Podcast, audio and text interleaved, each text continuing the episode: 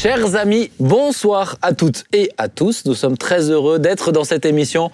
On s'y retrouve, on parle de plein de choses. Bien entouré ce soir avec Claude. Merci, bonsoir, bonsoir à tous.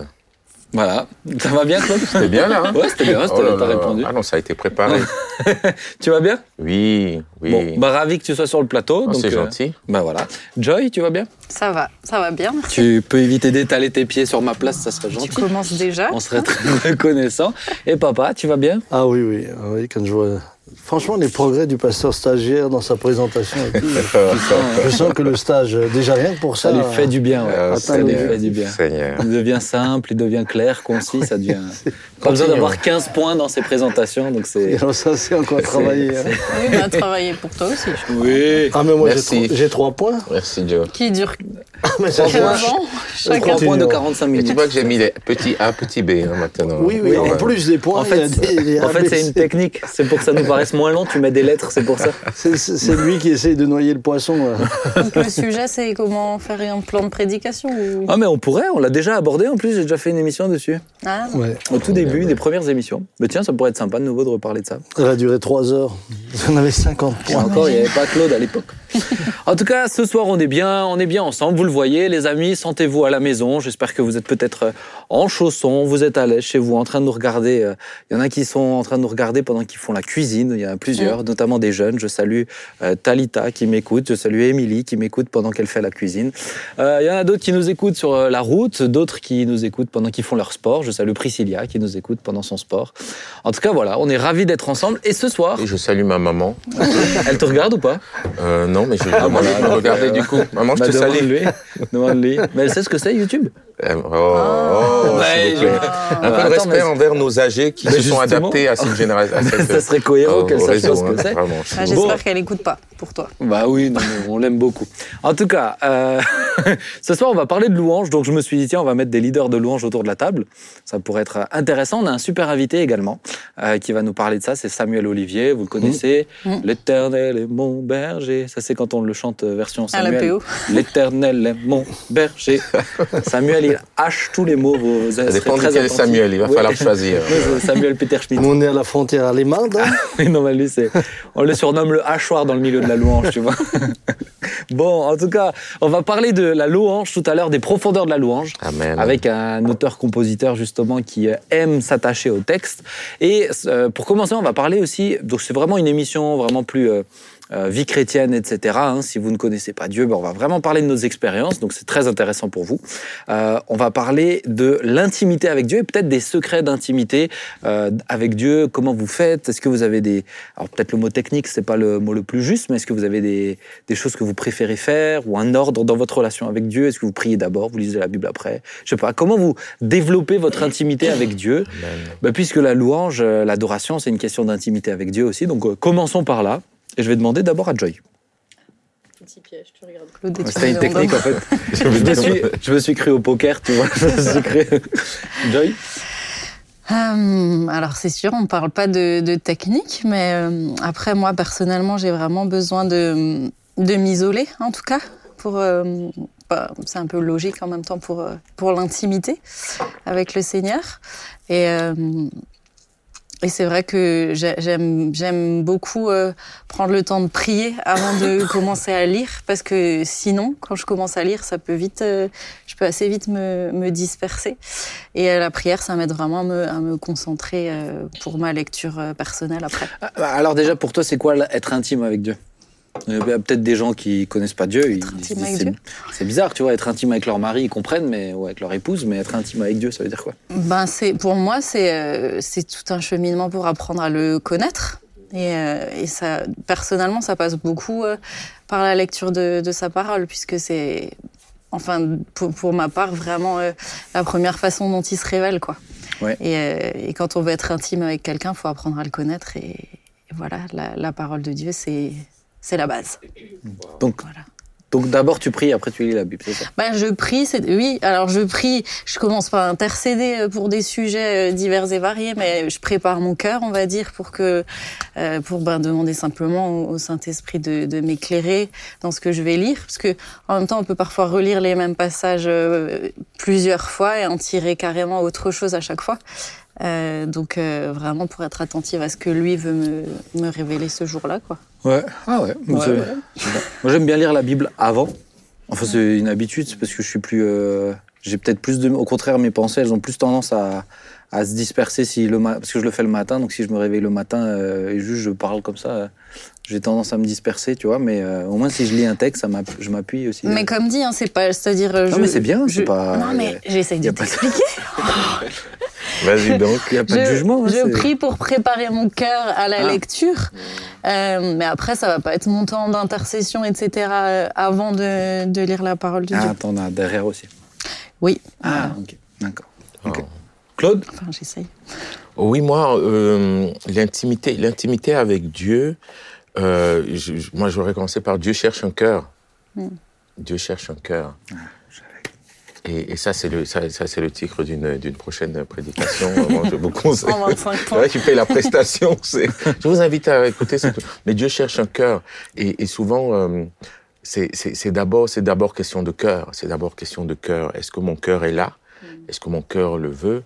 Est-ce que mon cœur, est-ce que mon cœur est, est- est-ce que je suis, euh, est-ce que je suis là en fait? Est-ce que je suis là en ce moment-ci Bah là, oui.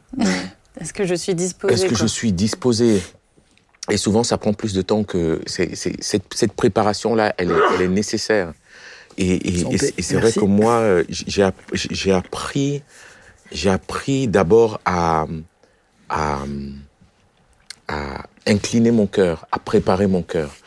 Et, et Ah, après. Alors, essaye pardon. d'être concret. Parce qu'il y a toutes les âmes poètes. il y a- alors, il y a- plusieurs. mais il y a les plus concrets. Mais oui, il y a plusieurs choses. Il y a plusieurs choses qui m'aident. L'une, l'une des choses qui m'aide, c'est la conscience de la présence de Dieu. Conscient que Dieu est là. Et c'est, c'est quelque chose pour moi qui a révolutionné ma vie, euh, mon intimité avec Dieu. C'est-à-dire, je, je suis, je suis dans ma cuisine. Je l'ai, j'en ai parlé une fois à l'église, et, et j'ai une chaise juste en face de moi. Alors, je ne, je, ne, je, ne, je ne symbolise pas Dieu au-dessus de ces chaises, mais je suis conscient qu'il est dans cette cuisine quand j'y rentre. Du coup, quand j'y rentre, pour moi, euh, ce, ce lieu devient un lieu euh, saint et, et, et particulier. Et je ne, Mhm. je, j'ai, vraiment, euh, et, et des fois, j'ai même la crainte du lieu et du moment et de, et de, et de l'espace. Donc, euh, quand mon cœur, il est, quand, quand je rentre dans ce lieu-là, pour moi, il y est. Et la conscience de cette présence me fait que mon cœur s'incline. Et pour être plus concret, moi, j'aime commencer par, euh, par, la, par, euh, par, par louer et adorer le Seigneur. Mhm. Voilà, je, Mhm. je vais, je vais chanter jusqu'à ce que je me mette à chanter. Je vais chanter, je vais commencer à louer, je vais commencer à adorer, je vais commencer à le bénir. Je vais chanter. Et, et après, suis, je, je, je continue tout le processus. Bah. Et après ça, c'est un temps où je vais, je vais régulièrement, voilà, quand on loue, après, il y a, y a des langues. Ces langues que le Seigneur nous a données, qui nous mettent en lien, qui nous mettent en, en lien avec lui. Donc, euh, c'est quelque chose, moi, qui fait partie de mon, de mon quotidien, les langues. Et, et, moi, finalement, pour moi, la parole, elle vient, euh, elle vient au cœur du, du, du, de, du, du schmilblick. Et la prière, euh, et, et la prière, elle vient après, quoi. C'est comme ça que tu qualifies ton intimité avec Pardon le Seigneur, c'est ça? Non, elle vient au Un cœur du, du saint schmilblick. du saint schmilblick. Et, la, et, et je finis par, moi, je finis par l'intercession. Voilà. Oui, c'est fou ça. ça, comme on, on a des. Mais est-ce que tu, est-ce que c'est quoi un peu, parce que tu as dit par exemple la conscience de la présence de Dieu, ça a été pour toi un grand déclic Mhm. aussi dans le fait de, de- de développer cette intimité avec Dieu. Mhm. Tu as senti qu'il y avait des étapes dans ta vie spirituelle avec Ah, euh, dans l'intimité? Clairement. Donc il y avait la conscience de la présence de Dieu. Est-ce qu'il y a eu d'autres choses?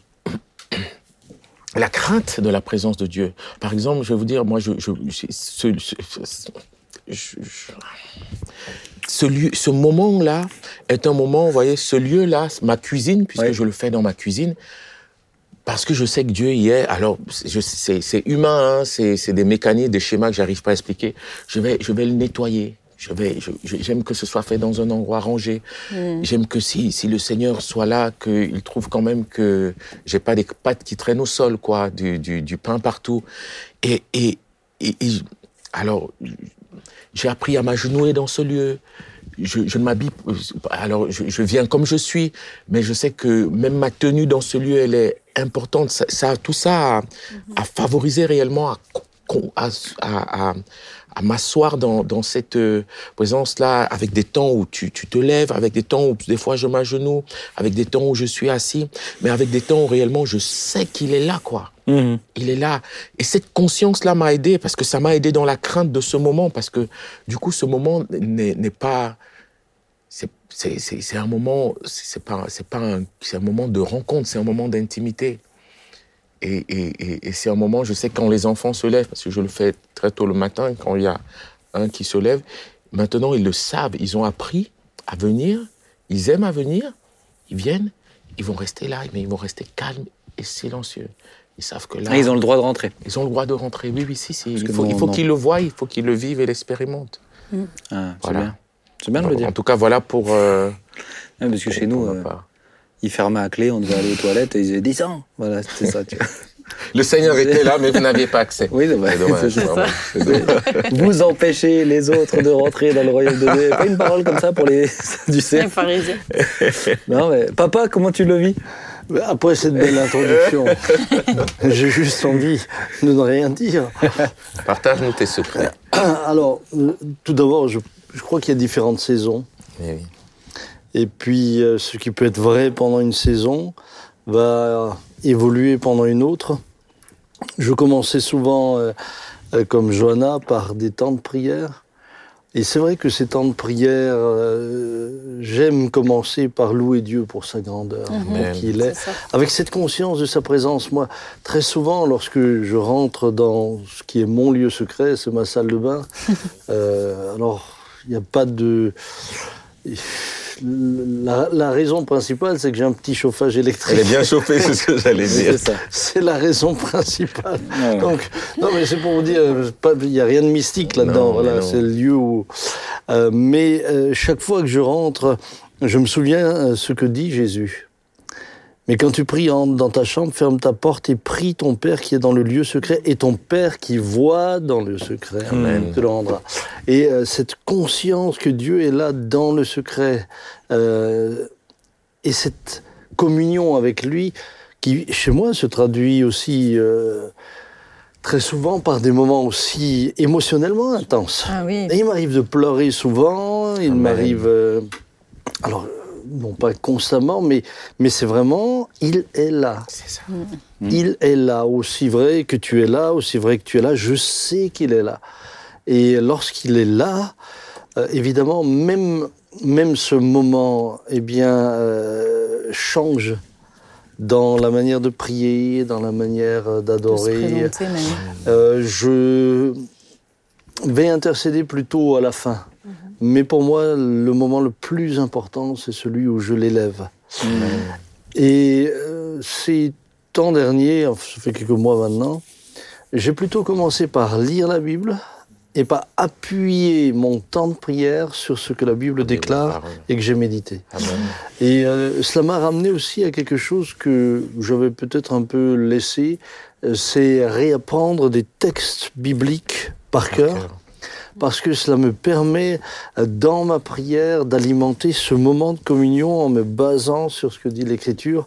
Et euh, cela, donne, ouais, ça donne aussi une, euh, un élan qui est totalement différent. Ah, bah J'ai cherché à imaginer des hommes comme Daniel, qui trois fois le jour entraient dans leur chambre pour prier.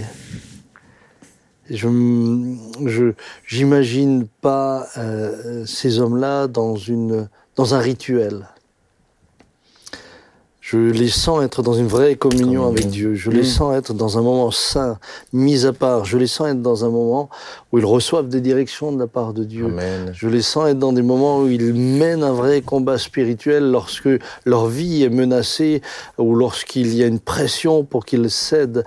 Et ça, je, dis cela pour arriver à, une deuxième partie, c'est que dans les temps les plus difficiles de ma vie, euh, les temps où on a connu euh, Benjamin dans une situation désespérante, en tout cas pour lui évidemment et pour nous aussi, ou dans des temps où l'Église était agressée, mon lieu de prière devenait aussi mon lieu de ressourcement, mon lieu de refuge, mon lieu où je trouvais mon abri, mon lieu où j'étais voilà réconforté et euh, où parfois je rentrais abattu et je ressortais la tête haute. Amen. Où je rentrais parfois angoissé avec des angoisses euh, qui m'empêchaient de respirer. Wow. J'ai connu, et je l'ai connu souvent, des moments d'angoisse, mais tels que même pour respirer, c'était difficile.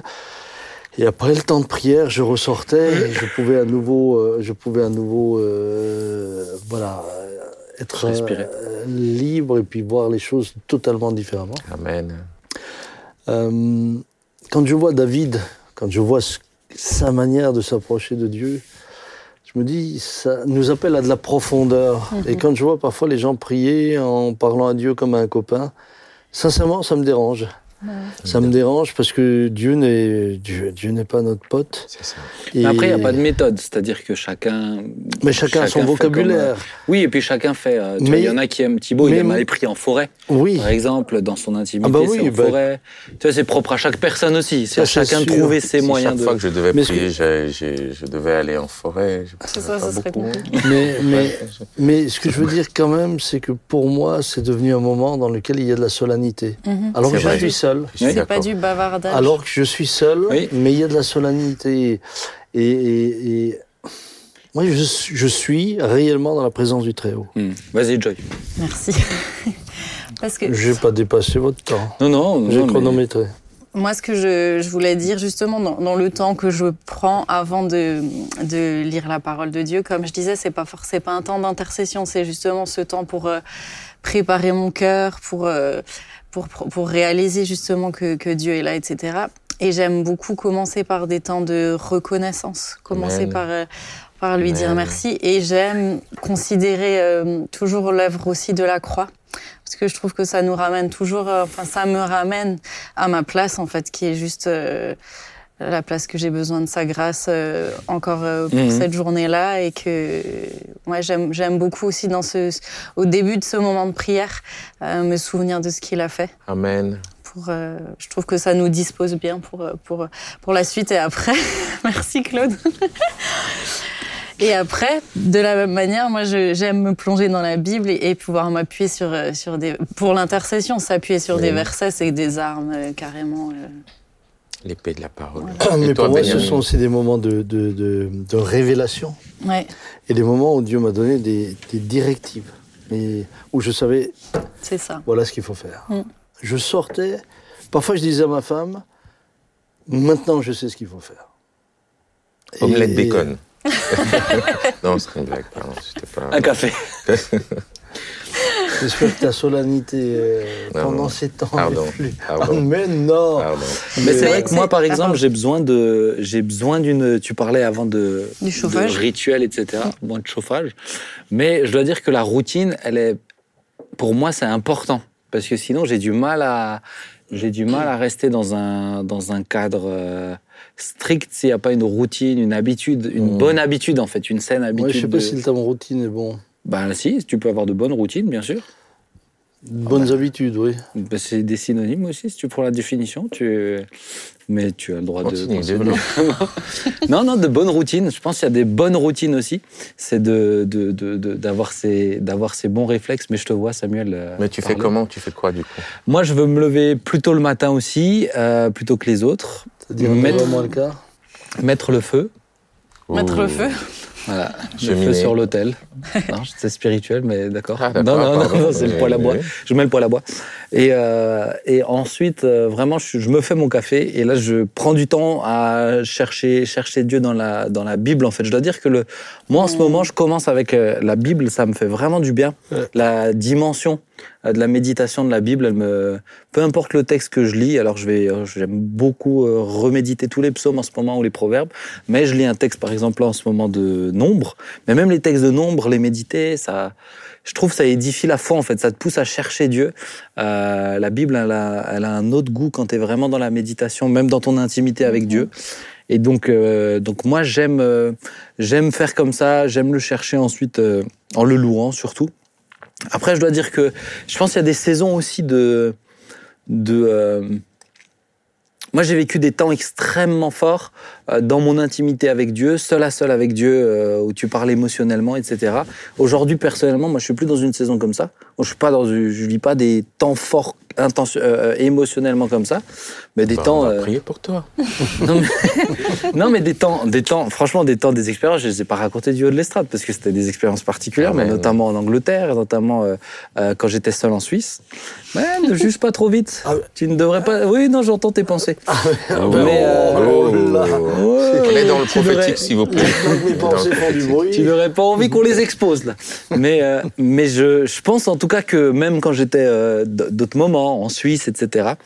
Mais aujourd'hui, mais il n'y a pas besoin de ça en fait. Je pense que c'est ce qui est important aussi pour les, pour les, pour le- pour les gens d'entendre. C'est-à-dire que c'est pas a- parce que tu n'as pas une plus grande intimité si émotionnellement tu ressens euh, énormément de choses. Et là où des fois, euh, c'est une saison où c'est une marche par la foi aussi. Hein. Et il y a des vrai. fois où tu en as besoin. Et il y a des de fois où tu en as besoin, oui, bien sûr. Après, moi, je trouve que quand tu médites la parole de Dieu, il s'agit pas de de sensations comme tu dis, mais tu, enfin, tu sens quand même que ton âme, elle est, euh, Ah elle oui. est élevée, et qu'elle est nourrie quand tu, quand tu te plonges vraiment dans, dans la parole de Dieu.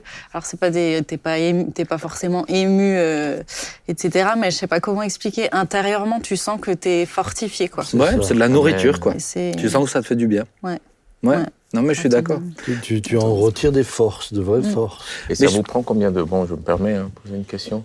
Mais vous le définissez... On ne le définit pas en temps, hein, puisque le temps... Mais on est quand même lié au temps, on n'a que 24 heures. Comment vous... Comment vous... En termes de temps, euh, vous, vous, vous arrivez à, à, à- à trouver ce temps, à donner ce temps, à, Moi, à être dans... dans ne pas limiter par le Ouais, temps? Oh, ça c'est compliqué quand même, je trouve le matin. Mais euh, moi, pour moi, j'en prends j'en prends pas assez. J'aimerais en prendre encore. J'aimerais vraiment en prendre plus. Les difficultés, c'est les difficultés aussi des euh, des, euh, saison de vie. des saisons où, où des fois le matin, quand tu t'es le t'es- t'as été réveillé trois fois, ça pique quand même. Mais mais j'essaie toujours de trouver.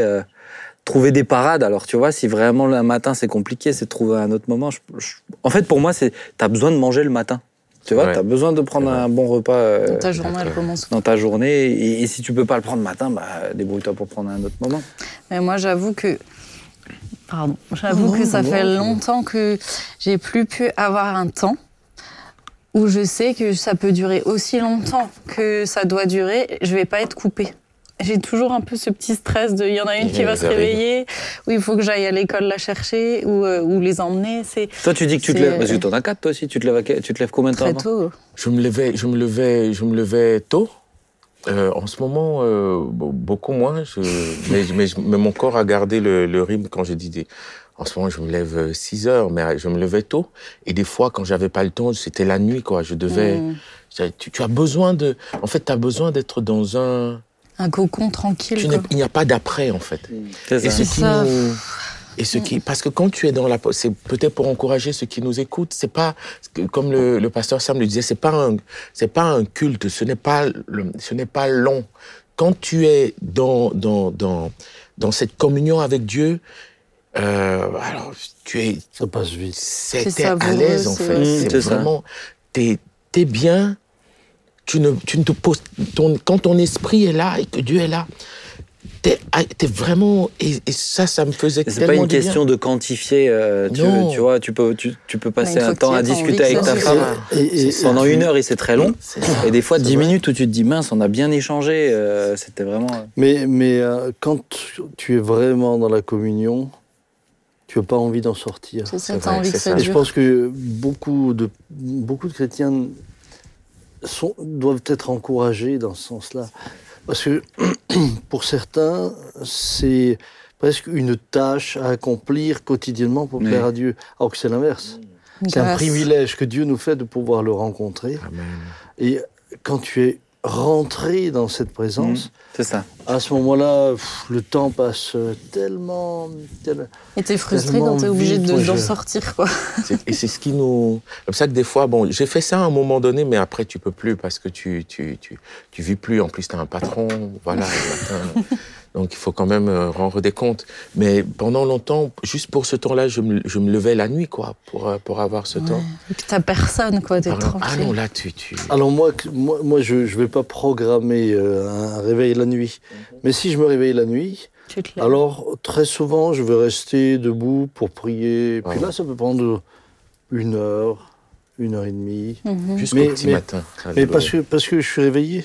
Non, alors j'aime bien me réveiller vers deux heures, si c'est le cas. Pour que je sais, pour que, pour, Je peux pour que j'ai la redormir séance de pouvoir. Je vais dormir. Dormir, euh, Retourner sous la couette. Ouais, ouais. Alors que, alors que moi, bah, que ce soit pour prier ou même le petit, si je suis réveillé la nuit, ah, tu peux être sûr que je dors plus jusqu'au matin. Aïe. Alors, non, alors moi, au bout de, tu vois, au bout d'une heure, une, une heure et demie, hop, je sens maintenant le sommeil revient, je vais dormir. Mais j'ai eu un bon moment. Sûr.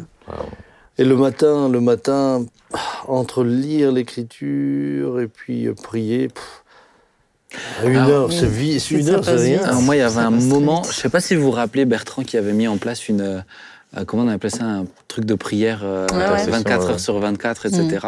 Et moi, je prenais le jeudi matin, j'étais au lycée, je prenais le créneau de euh, 4 à 5 heures du mat, ou 5 à 6, je sais plus, un truc comme ça, du mat. Et c'était pile sur la période où c'était le lever du soleil. Donc, tous les matins, tu priais, tu commençais dans la nuit, et tu Mm. terminais dans le jour, c'était magnifique. Waouh. Mais il faisait ça 24, 24 heures Oui, c'était Un- un une roulement, On ouais. essayait, ouais. Weber, il a Wow. continué. Mais, Mais euh, euh, je pense que je pense que c'est important d'encourager les frères et sœurs à découvrir que c'est beau. Mais que tout est lié aussi. Tu Parce vois, que parce T'as que la dans la dimension de la tradition, louange, de lire la Bible. tout- tous ces éléments sont liés faut, pour être dans il faut quand même l'intimité. comprendre que euh, dans, dans certaines églises traditionnelles, lorsque quelqu'un allait se confesser et qu'il faisait une faute, on, La on- on lui- punition, quoi. c'était presque une punition. On lui disait, tu fais 10 Notre Père ou 15 Notre Père. Mmh. Euh, Je ne sais pas si vous vous rendez compte, on a Mm. transformé la prière Bon, au moins, il les connaissait par cœur. hein. en, en, en, en une punition. Alors, évidemment, ça ne va pas être dit comme ça, mais, mais c'était, pour celui qui le faisait, c'était euh, une punition. Ça. Alors que non, non, c'est quelque chose de... C'est une grâce. Alors, juste avant de passer à la suite, euh, grand-père, comment il vivait l'intimité avec Dieu quand tu étais petit? Alors, lui ne nous aurait jamais par- parlé de, de, de temps. Mhm. Lui, dès qu'il avait un moment, tu le voyais dans sa Bible. Euh, tu il, il- il louait en langue constamment. Il, il est dans sa tête, je pense qu'il était tout le temps en communion avec le Seigneur. C'est ça, tu n'avais pas le sentiment qu'il était... non, non, lui, il, lui, Ouais, il mais- l'aurait jamais dit. Non, mais il faut que tu le fasses à- de 7h à 7h. Et... Non, non. Mais je t'ai déjà entendu raconter que souvent, Le le, matin. matin, tu le Le voyais à genoux le devant le, canapé. Moi, je me souviens, j'essayais le matin de le faire. J'ai, pendant un temps, quand j'étais encore à Peu- Peugeot, je crois que c'était, je, je me mettais, tu vois, je voulais me lever avant. Et à 4 heures, j'allais euh, prier sur le, le tapis. et euh, bon, un jour, ma femme est venue me réveiller, parce que j'étais à genoux avec le derrière en l'air. Elle me disait, tu sais, au lit, tu seras mieux. parce que pour, Et pour dormir. dans- Donc, donc là le aussi, on c'est pas la s'impose bonne pas. religion. C'est ça. Pas- non. on s'impose aussi parfois, euh, on s'impose parfois des règles, mais on se rend compte que il faut vraiment qu'on puisse le vivre avec Il n'y a joie. pas de, ta- il y a pas Mais de le tact, vivre, il quoi. n'y a pas de Et même- méthode et même, et plus qu'il n'y a pas de méthode, il n'y a pas un Dieu qui se fâche parce que j'ai pas eu, parce que je- ça s'est pas fait aujourd'hui. ça- On est dans une communion. Mais oui. Mais on après, est dans le, une relation. le risque, si tu, en tout cas, si tu n'instaures pas une espèce de, De- de- routine ou de de discipline. discipline, de discipline. C'est euh, ça peut vite s'étioler quand même. Et, euh, et, et, et tu, et après, le, chemin, il Ouais, est un peu plus difficile à refaire. Parce que notre chair n'aime pas prier. Il n'y a pas un jour, je me suis levé et mon corps m'a dit Ah, Claude, vas-y, va. Non, donc la chair n'aime pas prier. La chair n'a euh, pas l'habitude de prier. La chair nous inter... la, la chair n'a pas le, le- comment dire la mémoire de la prière. Elle a la mémoire de beaucoup de choses, mais c'est incroyable. Mm. Comment chaque jour c'est une décision, c'est c'est une c'est un c'est un comment dire c'est c'est une décision. C'est un- Ouais. Je vais prier. Jusqu'à ce que tu y Mais- sois. Et Jusqu'à ce que tu sois. Mais, et je, je l'aborde parce que je leur discute Oui, quand même avec pas mal de personnes, c'est pour... euh, je dirais qu'il y a des situations aussi où ça devient physiquement compliquées. Euh, je parle notamment des gens qui ont des, des difficultés psy, qui sont, qui, sont, qui sont sous médicaments, où ça devient euh, compliqué de se concentrer euh, pour lire la Bible ou ne serait-ce que pour prier parce Mhm. qu'ils sont latés, etc. Et moi, je dis toujours à ces gens-là, euh, mais ne vous culpabilisez pas de quelque chose que Dieu ne vous exige pas. Euh, Il y a aussi la force que Dieu va vous donner pour aujourd'hui. Et je leur dis toujours, mais avec la force que Dieu vous donne aujourd'hui, faites. Si aujourd'hui, tu as, 3% d'énergie, tu fais avec ces 3%. Euh, ne serait-ce que peut-être c'est dire à quelqu'un, écoute, est-ce que tu peux me lire la Bible? Moi, souvent, quand j'étais malade, j'ai demandé à des personnes de me lire la Bible parce que j'arrivais pas. Et puis, si tu as 20%, bah là, tu peux, tu peux peut-être prendre 10 minutes où tu pries. Mais c'est de pas se culpabiliser parce que, parce que sinon, euh, euh, je- à l'époque, moi, je le conscientisais comme ça. Ah bah, ah bah, si je prie pas tel jour, euh, ah bah, ça y est, aujourd'hui, ça va être euh, une mauvaise journée. Euh, aujourd'hui, ça va être, euh, et c'est là où c'est pas bon. Mais il n'en- après, il n'empêche quand vraiment tu arrives à avoir du, du temps de qualité avec le Seigneur euh, le, le matin, c'est ta journée, elle, est, elle commence bien, Elle quoi, on la va dire. même. Oui. Et tu es dans une bonne disposition de cœur quand tu commences dans le rush, etc. Quand les enfants sont debout, t'es moins agressif, moi je trouve. Ouais. Ils trouvent le plus moins. doux, le plus doux de vrai. Claude, c'est le matin là, entre entre 7 et 7h20. En fait, il faudrait que Non, nous, on vienne chez toi entre 7 et 7, 20. Maintenant, pour revenir à ce que Claude disait, alors toi tu le vis comme ça. C'est-à-dire euh, bah, La c'est- décision. C'est un vrai combat. le- Mais oui, mais La chair. Oui, mais je pense aussi qu'il y a des saisons, tu vois. Euh, de la même, mo- mo- moi, ça fait bon, ça fait longtemps maintenant, mais matin, je me lève tôt, je prends un Mhm. café, et puis ensuite, je dis à Dominique, je monte et elle sait, mais je me réjouis d'y aller. Mhm. Franchement, c'est pas. J'ai connu des moments où il y avait une lutte. Aujourd'hui, c'est l'inverse. Quelle grâce, mais, mais, mais je le vis comme une grâce. Mais aujourd'hui, je me réjouis d'y aller. Et puis, euh, Il entend une voix, viens, viens. Et il monte avec La porte, elle s'ouvre tout seul, comme ça. Mais non, lumière, comme ça. Il y a- Ce que je voulais il y a de la dire, euh, c'est que par exemple, vous, Oh, savez, vous savez ce qu'il dit vous Moi, je pourrais pas le dire, Il m'a- contaminé. Je, vais, me lever de cette table. puisqu'il n'est pas bon d'être On assis. n'est pas, Pardon. on n'est pas au banc, on est à une table. on n'est j'étais en train de changer de sujet pour te. Oui. Mais moi j'aimerais passer au prochain sujet, mais vous revenez dessus. Bon, mais alors, juste deux- c'est tellement beau. C'est beau. Le suivant est beau Parce aussi. hein. que moi, je sais que j'ai une période, maintenant je le dis, où c'est vrai que quand t'es jeune maman, en tout cas, et que t'es réveillée toutes les heures, toutes les deux heures la nuit, honnêtement, c'est difficile, en tout cas le matin. Et dans sûr. la journée, tu cours, etc. Donc, je me culpabilisais pas. euh, et je prenais le temps Oh. que je pouvais. Mais après, ça, ça peut aussi être un petit piège où tout d'un coup, euh, tes enfants dorment quand même plus, mais euh, ton rythme, il, Ah bah après, tu- il reprend pas forcément. Et c'est en ça que je dis qu'il faut quand même vraiment euh, en avoir l'intention, quoi. Et le parler en langue nous aide beaucoup, sincèrement. Peut-être on n'a pas évoqué, j'ouvre une petite parenthèse. Non, mais vous, On va- on va rapidement on fermer. fait une lecture biblique aussi. On peut... On va peut-être- Mais nous ne savons, la Bible dit, nous ne savons pas comment prier, mais l'Esprit lui-même vient au secours de nos faiblesses. Et, et des fois, je trouve que c'est très peu utilisé par les chrétiens. Mm. Et, et juste parler en langue, même avant ce temps-là, même avant de lire la Bible, même avant de, même Ça juste pour se réveiller, Mm. ça, ça, ça, je trouve que ça. C'est c'est- c'est du préchauffage, quoi. Ça, ça crée une. Maintenant, on peut aussi avoir des moments d'intimité. Tu vois, tu es en route, tu as un moment d'intimité. Par contre, par contre, écoute bien, écoute bien, c'est important. Écoute. Apprends. Listen, Voilà. listen, please. Allez, on entend, on écoute. Listen, please. Listen, please. Oui, on a compris. Vas-y. beaucoup, de, beaucoup de personnes me disent Ah, mais frère, moi je fais ça pendant que je vais euh, au travail. Je crois que le fait de prendre un temps à part montre aussi l'importance que nous donnons au temps que nous prenons. Bah, ça Alors qu'il leur y a Dieu, beaucoup de chrétiens qui essayent d'adapter ce temps de prière à leur, À leur programme réalité. Bah oui. C'est-à-dire qu'il ne faut pas que ça leur demande de sacrifice. Bon, je suis quand même assis dans la voiture, le seul sacrifice, c'est de ne pas mettre Europe 1. Euh, donc euh, voilà, je laisse, et puis Seigneur, tu bénis cette journée. Ça, c'est pas le temps de communion. Oui, quand tu pries sous la douche, c'est comme si tu dis à quelqu'un, bah écoute, euh, viens, euh, on se parle. euh, bah, quand je suis sous la douche, tu, c'est, c'est, c'est, c'est- non. Oui. Ça t'arrive de faire ça non, Non. ça t'arrive jamais. Mais non. Non, mais je, je comprends. ce C'est Matt, Matt Marvan qui donnait cet exemple un jour. Ouais, je le mais trouvais très euh, pertinent. c'est bien, c'est bien. Mais- Je viens de préciser ma pensée. Mais, oui, mais, mais c'est bien, elle est, elle est bien ta pensée, papa. Tu, je sais que tu veux passer Non, à la oui, suite. non, mais je veux, non, je vais, non, maintenant c'est fini. On passe à la Juste suite. parce Non, que- non, non, Ma fille, elle commence à venir le matin. Et vous allez, vous allez frustrer Samuel Olivier, Non, non, qui est non. venu, qui nous attend. Non. Tu m'expliqueras comment t'as fait pour que tes enfants ils rentrent sans parler. Parce que moi, elle, euh, elle vient et puis elle me, Elle te ressemble. elle me parle. Non. Mais Adam, Adam, moi je l'ai grondé une ou deux fois. Et puis euh, j'ai dit, là maintenant on prie. Et des fois, ça m'est arrivé, il se met à côté. Bon, non, mais en ce moment il dort, donc c'est bien. Mm. C'est déjà arrivé, des fois il se met à côté, il prie aussi pour ses enfants se mettent à côté. Mais je suis un peu embêté il faut en que ce je lui moment. apprenne à se taire. En ce moment, euh, Adam, il prie pour qu'on n'aille pas, au, pour qu'on n'aille pas au ciel parce qu'il veut pas mourir. Et ça m'embête, j'arrive pas à dire Amen à la fin de sa phrase. Donc bon, euh, mais en euh, même temps, voilà. il a raison de ne pas vouloir mourir. Oui, pas, moi, mais, oui, mais moi je ans. Mais, mais euh, Est-ce qu'on pourrait laisser Samuel Olivier insupportable. C'est- insupportable, Là, tu prolonges avec des. Non, non, mais tu, l'as- mais, mais tu, as, tu as dit quelque chose d'important aussi, c'est que l'intimité avec Dieu, c'est pas juste une question d'un moment dans la journée. Non. C'est une communion tout au long de la journée. Amen. Voilà. Voilà. Maintenant, on va pouvoir passer au prochain sujet. On est très heureux, chers amis, d'accueillir Samuel Olivier avec nous pour parler de la louange. Salut Sam, Salut ça va? Vous allez bien?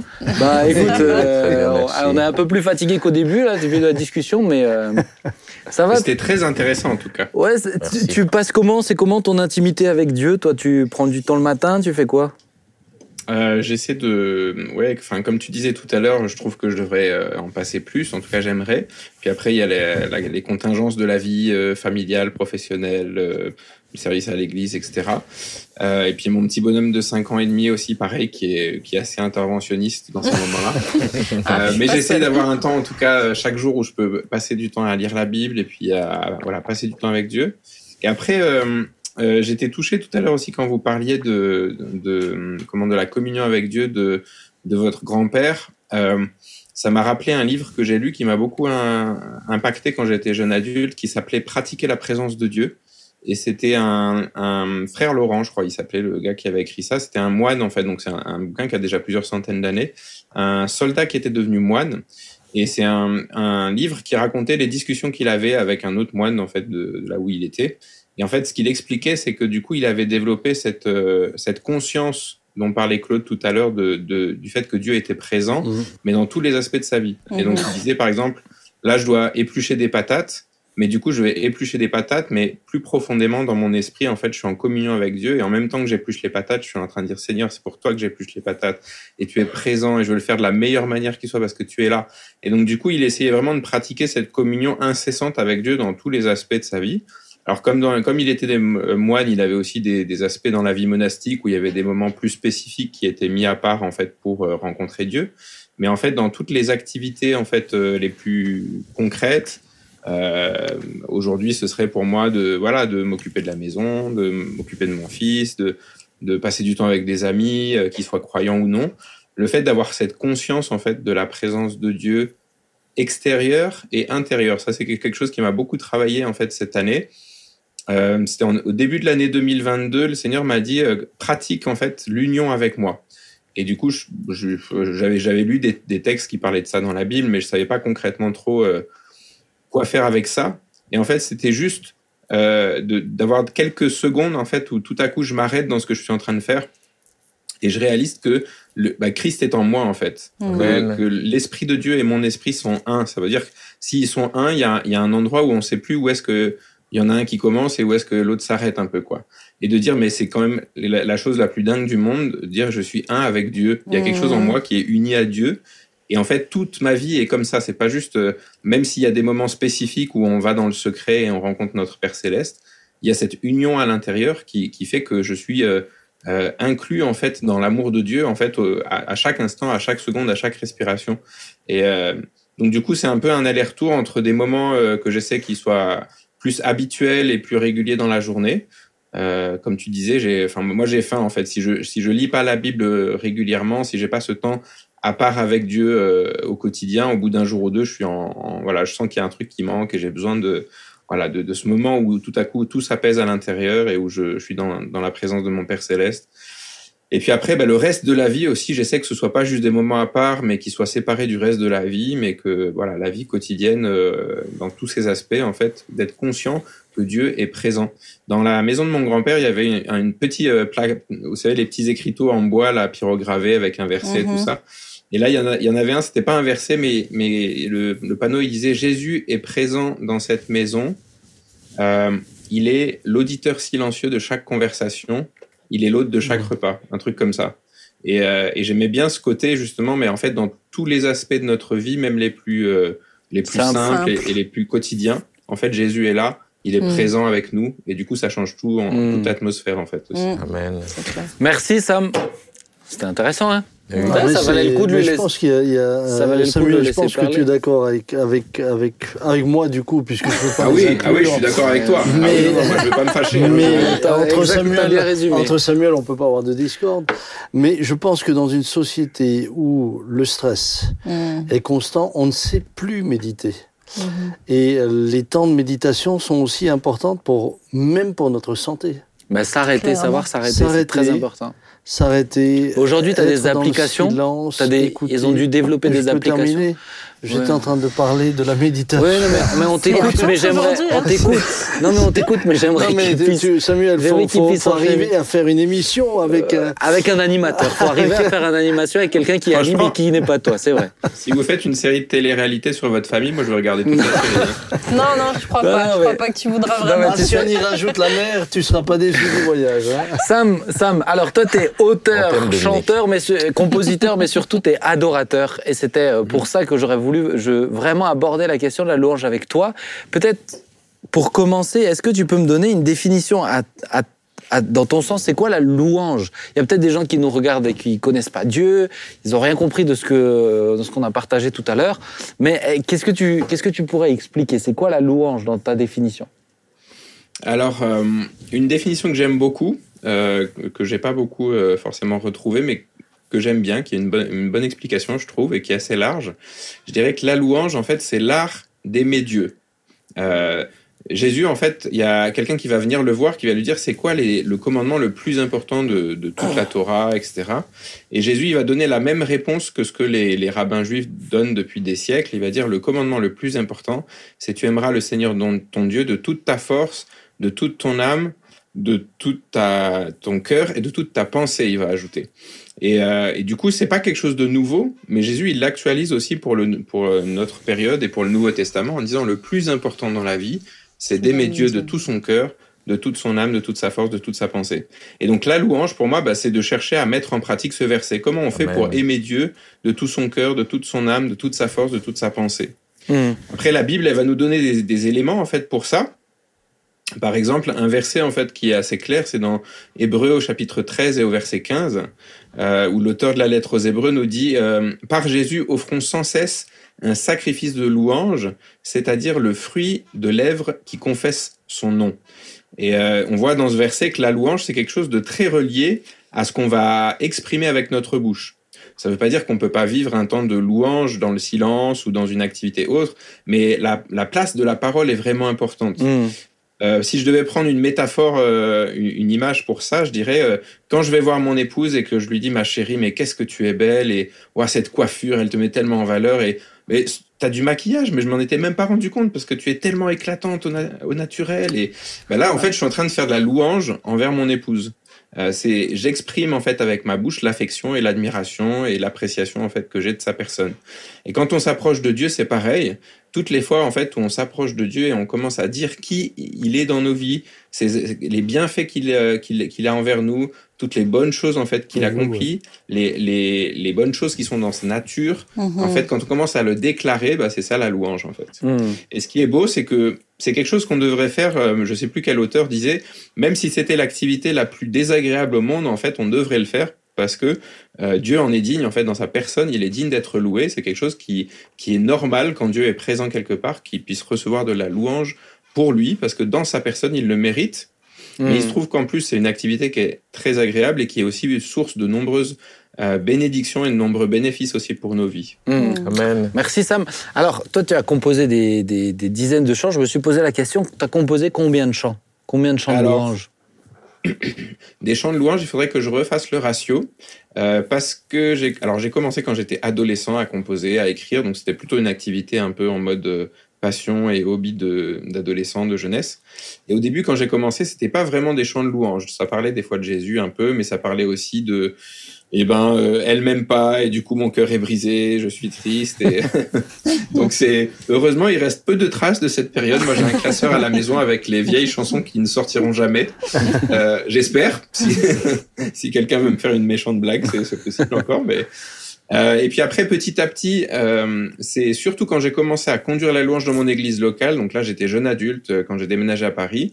Euh, j'ai rejoint une église, j'ai commencé à conduire la louange et Là, en fait, mon problème, c'est que je cherchais dans le répertoire de chants euh, certains chants qui allaient exprimer une prière en chant à Dieu de manière spécifique. Et quand je la trouvais pas, bah, du coup, je me disais, bon, bah, je vais, puisque je sais écrire des chansons, je vais écrire une chanson qui va exprimer cette prière à Dieu que j'arrive pas à trouver ailleurs. Mm. Et ça a commencé comme ça. Et puis, euh, bah, de fil en aiguille, j'avais l'occasion du coup de faire la louange dans plusieurs événements ou conférences un peu en région parisienne ou ailleurs. On a eu l'opportunité d'enregistrer aussi ces, ces chansons. Et puis ça s'est un peu répandu. Donc aujourd'hui, je dirais, j'ai pas compté, mais peut-être, euh, je sais pas, entre 50 et 60 chants, Mmh. quelque chose comme ça, de Qu'on ch- louanges vraiment. qu'on chante, qu'on chante beaucoup dans nos églises et puis tu, tu te déplaces pas mal. Moi, je crois que euh, le chant Yahweh, je l'ai dû le chanter à peu près euh, 1750 fois.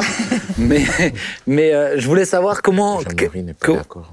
Quoi Jéhovah, il est pas d'accord. Jéhovah, il est pas Non, d'accord. mais Yahweh Yahweh. aussi. Non, les- non, non. D'accord. sur les lettres, Tu il a mis les devrais. lettres. Non, non, tu euh, devrais écouter les cours de Jean-Marie Ribet, Claude. Ah, ben, je suivi Mais- euh, prédication sur les noms de Dieu, s'il vous plaît. Mais euh, Sam, ce que je voulais, ce que je voulais partager, c'est quelle est un peu ta vision. Pour moi, c'est intéressant parce que là, on est plusieurs leaders de louanges, donc on est amené à conduire, on est amené à choisir des chants aussi. Quelle est un peu ta vision de la, de la louange, de, de ces chants où on chante la gloire à Dieu euh, dans la francophonie? C'est quoi un peu ton, regard actuellement, en 2023 En 2020, alors je, fais une petite parenthèse parce que quelqu'un m'a dit ça la semaine dernière. En fait, il paraît que que- qu'il y a beaucoup de gens qui ont donné des paroles prophétiques sur le fait que 2023 c'était l'année du psaume 23.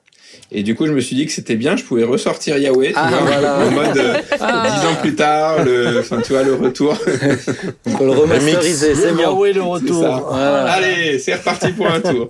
Allez, Mais je te, laisse. je te rejoins, je pense que c'est un chant que j'ai chanté aussi, pareil, euh, plusieurs milliers de fois.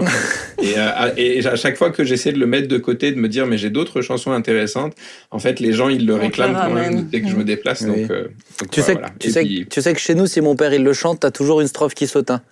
Bientôt, Ah oui, bientôt il viendra me chercher. Si on lui affiche pas les paroles à l'avance, euh, il vient- il il l'a pas. hein. Mais Et- oui, mais c'est ça de faire des chants avec plein de paroles aussi. Ah, après, ouais, ouais. Et moi, ils m'ont tellement chambré parce que je l'ai beaucoup pris que j'ose plus le mettre dans mes listes. Bah, tu peux. Hein. On se moque de moi. Bah, moi j'aime bien, c'est la Bible, donc on peut chanter. Et c'est ça. Mais- Oui, en plus c'est drôle parce que c'est un c'est un titre en fait euh, où je peux je peux même pas dire que c'est moi qui ai eu des super idées intelligentes pour mettre des paroles dans les couplets, tu vois, parce que c'est C'est la la Bible. Et puis je l'ai transféré, tu vois. Donc il y a pas vraiment beaucoup de créativité sur les paroles de ma part, j'avoue, que tu t'es pas foulé quand même. Hein, mais, euh, Exactement, mais c'est ça qui Bah, est bien au en fait quand on écrit je les ne textes. manquerai de rien, de rien je ne manquerai. Ouais. quand. Ah oui, C'est- quand il fallait y penser à faire Ouais, mettre Yoda, tu vois, pour. euh, Non, bah oui. Bon, ça- alors Sam, est-ce que tu peux répondre à ma question du coup Oui, oui, j'avais pas oublié de- en fait. Je faisais une petite euh, périphrase, mais je- j'arrive à la question. Euh, la louange en francophonie. Écoute, je trouve, moi j'ai grandi dans les années 90, 80-90, et donc c'était les tout débuts. Euh, je sais pas si t'as si t'as eu ça aussi quand, si vous avez eu ça quand vous étiez plus jeune, mais les les cassettes du coup avec les enregistrements de louanges un peu pirates, où Mhm. t'avais l'impression qu'ils avaient mis ça juste en, en sortie de table de mixage, ils avaient enregistré, ça ronflait, ça chantait faux, ça, enfin voilà. Et puis en même temps, il y avait quelque chose sur ces enregistrements, c'était les premiers, parce que bah là, c'était pas juste euh, euh, des, des comment des albums qui avaient voyagé depuis le- les États-Unis ou d'autres pays anglophones ou quoi, mais c'était quelque chose qui venait quand même de chez nous. Alors il y avait aussi des traductions, mais il y avait des compositeurs. Moi, j'ai grandi avec euh, le- avec EXO, le groupe Flamme. euh, Ouais. euh, Sylvain Frémont, Corinne Lafitte, tous ces voilà, tous ces auteurs-compositeurs là. Et en fait, ça, ça a baigné aussi ma relation avec Dieu quand j'étais enfant et adolescent. Et c'est vrai que euh, j'ai trouvé que on avait fait ces 20 dernières années de beaucoup de progrès sur la partie vraiment technique. Euh, Mhm. C'est quelque chose que vous connaissez chez vous aussi. Hein, vous avez vous avez mis euh, euh, très tôt pas mal de moyens en fait sur la réalisation aussi pour que ce soit vraiment de bonne qualité au niveau de- des images, au niveau du son, etc. Et c'est quelque chose en fait où j'ai l'impression que l'Église en francophonie, elle a beaucoup gagné en apprenant un petit peu aussi l'aspect technique de ce que c'est d'enregistrer des chants, de les composer, de les écrire, etc. Donc au niveau de la qualité globale, ça frise moins les oreilles en fait peut-être qu'il y a qu'il y a quelques années. Après en fait une des choses j'ai trouvé qui a qui a mis du temps et je trouve qu'il est un peu en retard par rapport à d'autres aspects, euh, c'est que tout cet aspect du son et de la musique et de la réalisation et de l'écriture du chant, il y a vraiment un aspect très technique. C'est un peu comme si on travaillait vraiment beaucoup la forme. Et après, en fait, ce qui fait vraiment la différence dans un chant de louange, c'est le fond. Mm. C'est de quoi ça parle, c'est quel message ça transmet, c'est comme qu'est-ce que ça dit comme histoire ou comme euh, comme théologie sur euh, qui est Dieu, sur qui nous sommes par rapport à lui et sur comment est-ce qu'on est en relation avec lui. Et, euh, et puis en fait, tout ça, c'est très relié aussi à ben, qu'est-ce qu'on cherche à vivre dans un moment de louange communautaire en église? Euh, c'est quoi l'objectif de ce moment-là? Il y a beaucoup de communautés où finalement le seul objectif, c'est euh, ben, un moment de chanson sympathique avant de passer à- au moment de la parole, qui est le moment important, ou au moment de la scène, suivant en fait la famille chrétienne où on est. Et, et du coup, on va orienter en fait ce moment de chant ben, comme un moment agréable, une sorte de karaoké un peu chrétien où on, en- on enchaîne les chants les uns après les autres. Mais quand on lit la Bible, quand on plonge dedans, c'est pas du tout ce que la Bible nous dit sur ce que ce qu'est la louange. C'est pour ça que tout à l'heure je donnais une définition très très large Mm. parce que euh, pour moi en fait c'est c'est vraiment euh, un danger de faire de la louange une sorte d'affaire d'élite ou de spécialiste un peu. Mm. Dire bah c'est les musiciens ou les artistes un peu frustrés dans nos églises, on les met dans l'équipe de louange puis ça les occupe. Et euh, et il y a certaines églises où c'est un peu ça. Bah tu fais de la guitare, bah va dans l'équipe de louange. Mm. Et on, on va pas forcément en fait réfléchir à mais quelle est ta relation avec Dieu? Qu'est-ce que tu comprends de la louange? Comment est-ce que tu te positionnes euh, dans, dans, quand tu joues de ton instrument ou quand tu chantes en fait? Qu'est-ce que tu essaies de faire? Et je trouve que ce, cette, euh, cette connaissance de ce qu'est la louange et l'adoration et de, de comprendre qu'est-ce qu'on essaie de vivre dans ces temps de louange, ça c'est quelque chose où on a encore des progrès à faire, je pense, et on, on a vraiment encore du chemin où on peut aller beaucoup plus loin en francophonie. Mm. Est-ce que c'est un constat que vous, vous faites aussi, ce- ce- cette impression qu'il y a eu un- pendant une période un, appro- un, un appauvrissement euh, dans la profondeur, dans, le parole. fond, dans ce que tu disais au niveau de la louange? Est-ce que c'est un peu un constat que vous faites aussi? Moi, je sais pas si on peut parler de régression. Moi, moi, les chants qui vont un petit peu, pas me déranger, mais euh, qui, je trouve, n'élèvent pas nos cœurs vraiment vers, euh, vers Dieu ou atteignent pas l'objectif de la louange qui, qui est d'apporter à Dieu, c'est que c'est que t'as pas mal de chants qui sont sortis qui sont plus à propos de nous et de comment on se sent et comment la présence de Dieu nous fait du bien à nous. Et où des fois je trouve qu'au lieu d'être centré sur euh, le Seigneur lui-même, Ben, pour moi, ça c'est d'en avoir. Et je suis assez d'accord avec toi. Il y a eu une période en tout cas. Aujourd'hui, ça, il y a eu de l'évolution, mais euh, mais il y a eu une période où vraiment la plupart des chants qui sortaient, c'était des chants à propos de nous, de qui je suis, etc. Et c'est bien d'en chanter de temps en temps, mais mais l'adoration pure, c'est au moment où on est centré sur euh, sur Dieu. Et puis dans ce sens-là, moi je crois aussi à une forme d'appauvrissement pendant Moi, le ce temps. qui me, voilà, alors moi, ce qui me, sou- ce qui m'a souvent, puisque je voyage beaucoup, hein, je suis dans beaucoup d'endroits, ce qui m'a souvent frustré, c'est que la louange ne m'a pas mené dans l'adoration.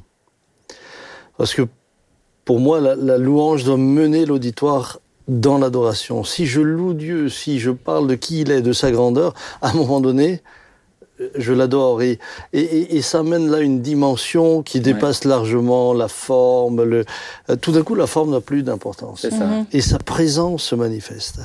Et euh, je suis arrivé dans, dans bien des endroits où la forme était très lisse, tout était parfait, tout était...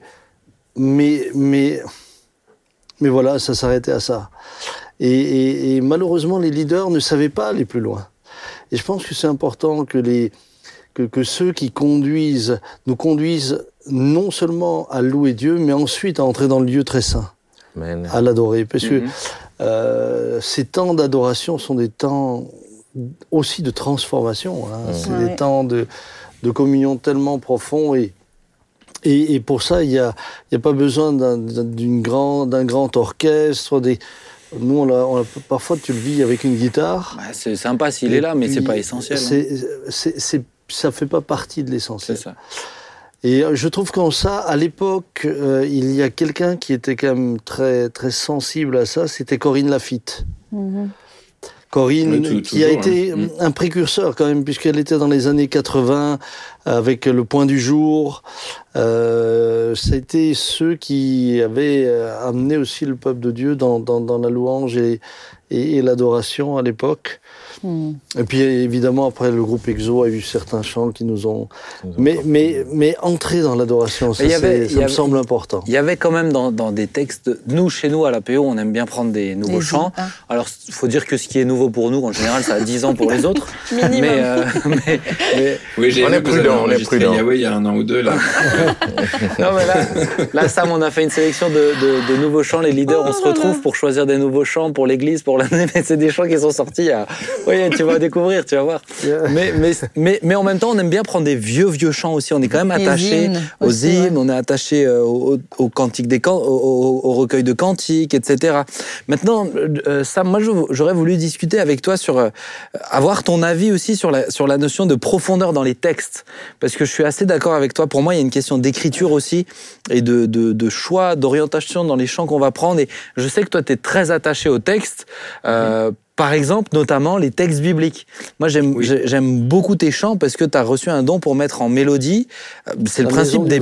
Bah, la Maison du Vin, c'est un chant qu'il a écrit, euh, qui est tiré du Cantique des Cantiques d'ailleurs. Mais euh, j'ai deux questions. Pourquoi tu es attaché à mettre en musique les textes bibliques et la deuxième question, c'est quand c'est pas des textes bibliques, euh, comment tu comment tu réfléchis Qu'est-ce qui qu'est-ce qui te pousse à, à, à, écrire tel ou tel sujet, à, à, approfondir, etc. Et pas à faire euh, voilà juste un, un, un format, je dirais euh, pop rock américain classique quoi. Il y a deux aspects en fait dans, ce que je pourrais répondre à ta question. Le premier, c'est par rapport à la Bible, et euh, là, c'est plus euh, relié à mon parcours personnel par rapport à la Bible. Euh, moi, j'ai fait des camps chrétiens. Hein, je suis tombé un peu dans la marmite quand j'étais petit. Euh, et puis j'ai fait des camps chrétiens quand j'étais adolescent où on nous apprenait du coup à avoir un moment avec Dieu, où on prenait une portion de la Bible, on demandait pardon à Dieu s'il y avait quelque chose qu'on avait fait dans la journée qui allait pas, on, prenait un truc de reconnaissance, un sujet de reconnaissance. Enfin, voilà, j'avais ma, euh, mes petites habitudes en fait au quotidien. Puis j'étais assez scolaire, donc du coup j'ai commencé à le faire, mais parce qu'on m'avait dit que c'était bien de le faire et j'avais pas forcément euh, compris l'intérêt. J'avais 14 ans quand j'ai commencé à faire ça. J'avais, euh, d'ailleurs, je me suis reconnu dans, dans Samuel tout à l'heure parce que ma, en fait, je me levais le matin avant d'aller au collège ou au lycée, je sais plus. Et puis j'allais dans la salle de bain parce qu'il faisait très froid chez moi. Et je mettais le petit chauffage et je m'enroulais autour et je prenais ma Bible et je commençais à lire ma Bible. et c'était ma routine du matin quand j'étais euh, quand j'étais ado. Et, euh, et en fait, ce qui s'est passé, c'est qu'à un moment, j'ai réalisé que derrière le livre, il y avait quelqu'un d'autre qui était en train de me lire moi. Et euh, j'étais un bon lecteur, j'aimais beaucoup lire, euh, enfin ça m'occupait beaucoup. Mais c'est le premier livre et puis le seul en fait où quand je lisais le livre, je réalisais qu'il y avait quelqu'un d'autre de l'autre côté qui était en train de lire ma vie et où ce que je lisais en fait prenait son sens dans ce que dans, dans ce que je vivais sur le au quotidien, dans dans les événements que j'allais rencontrer, etc.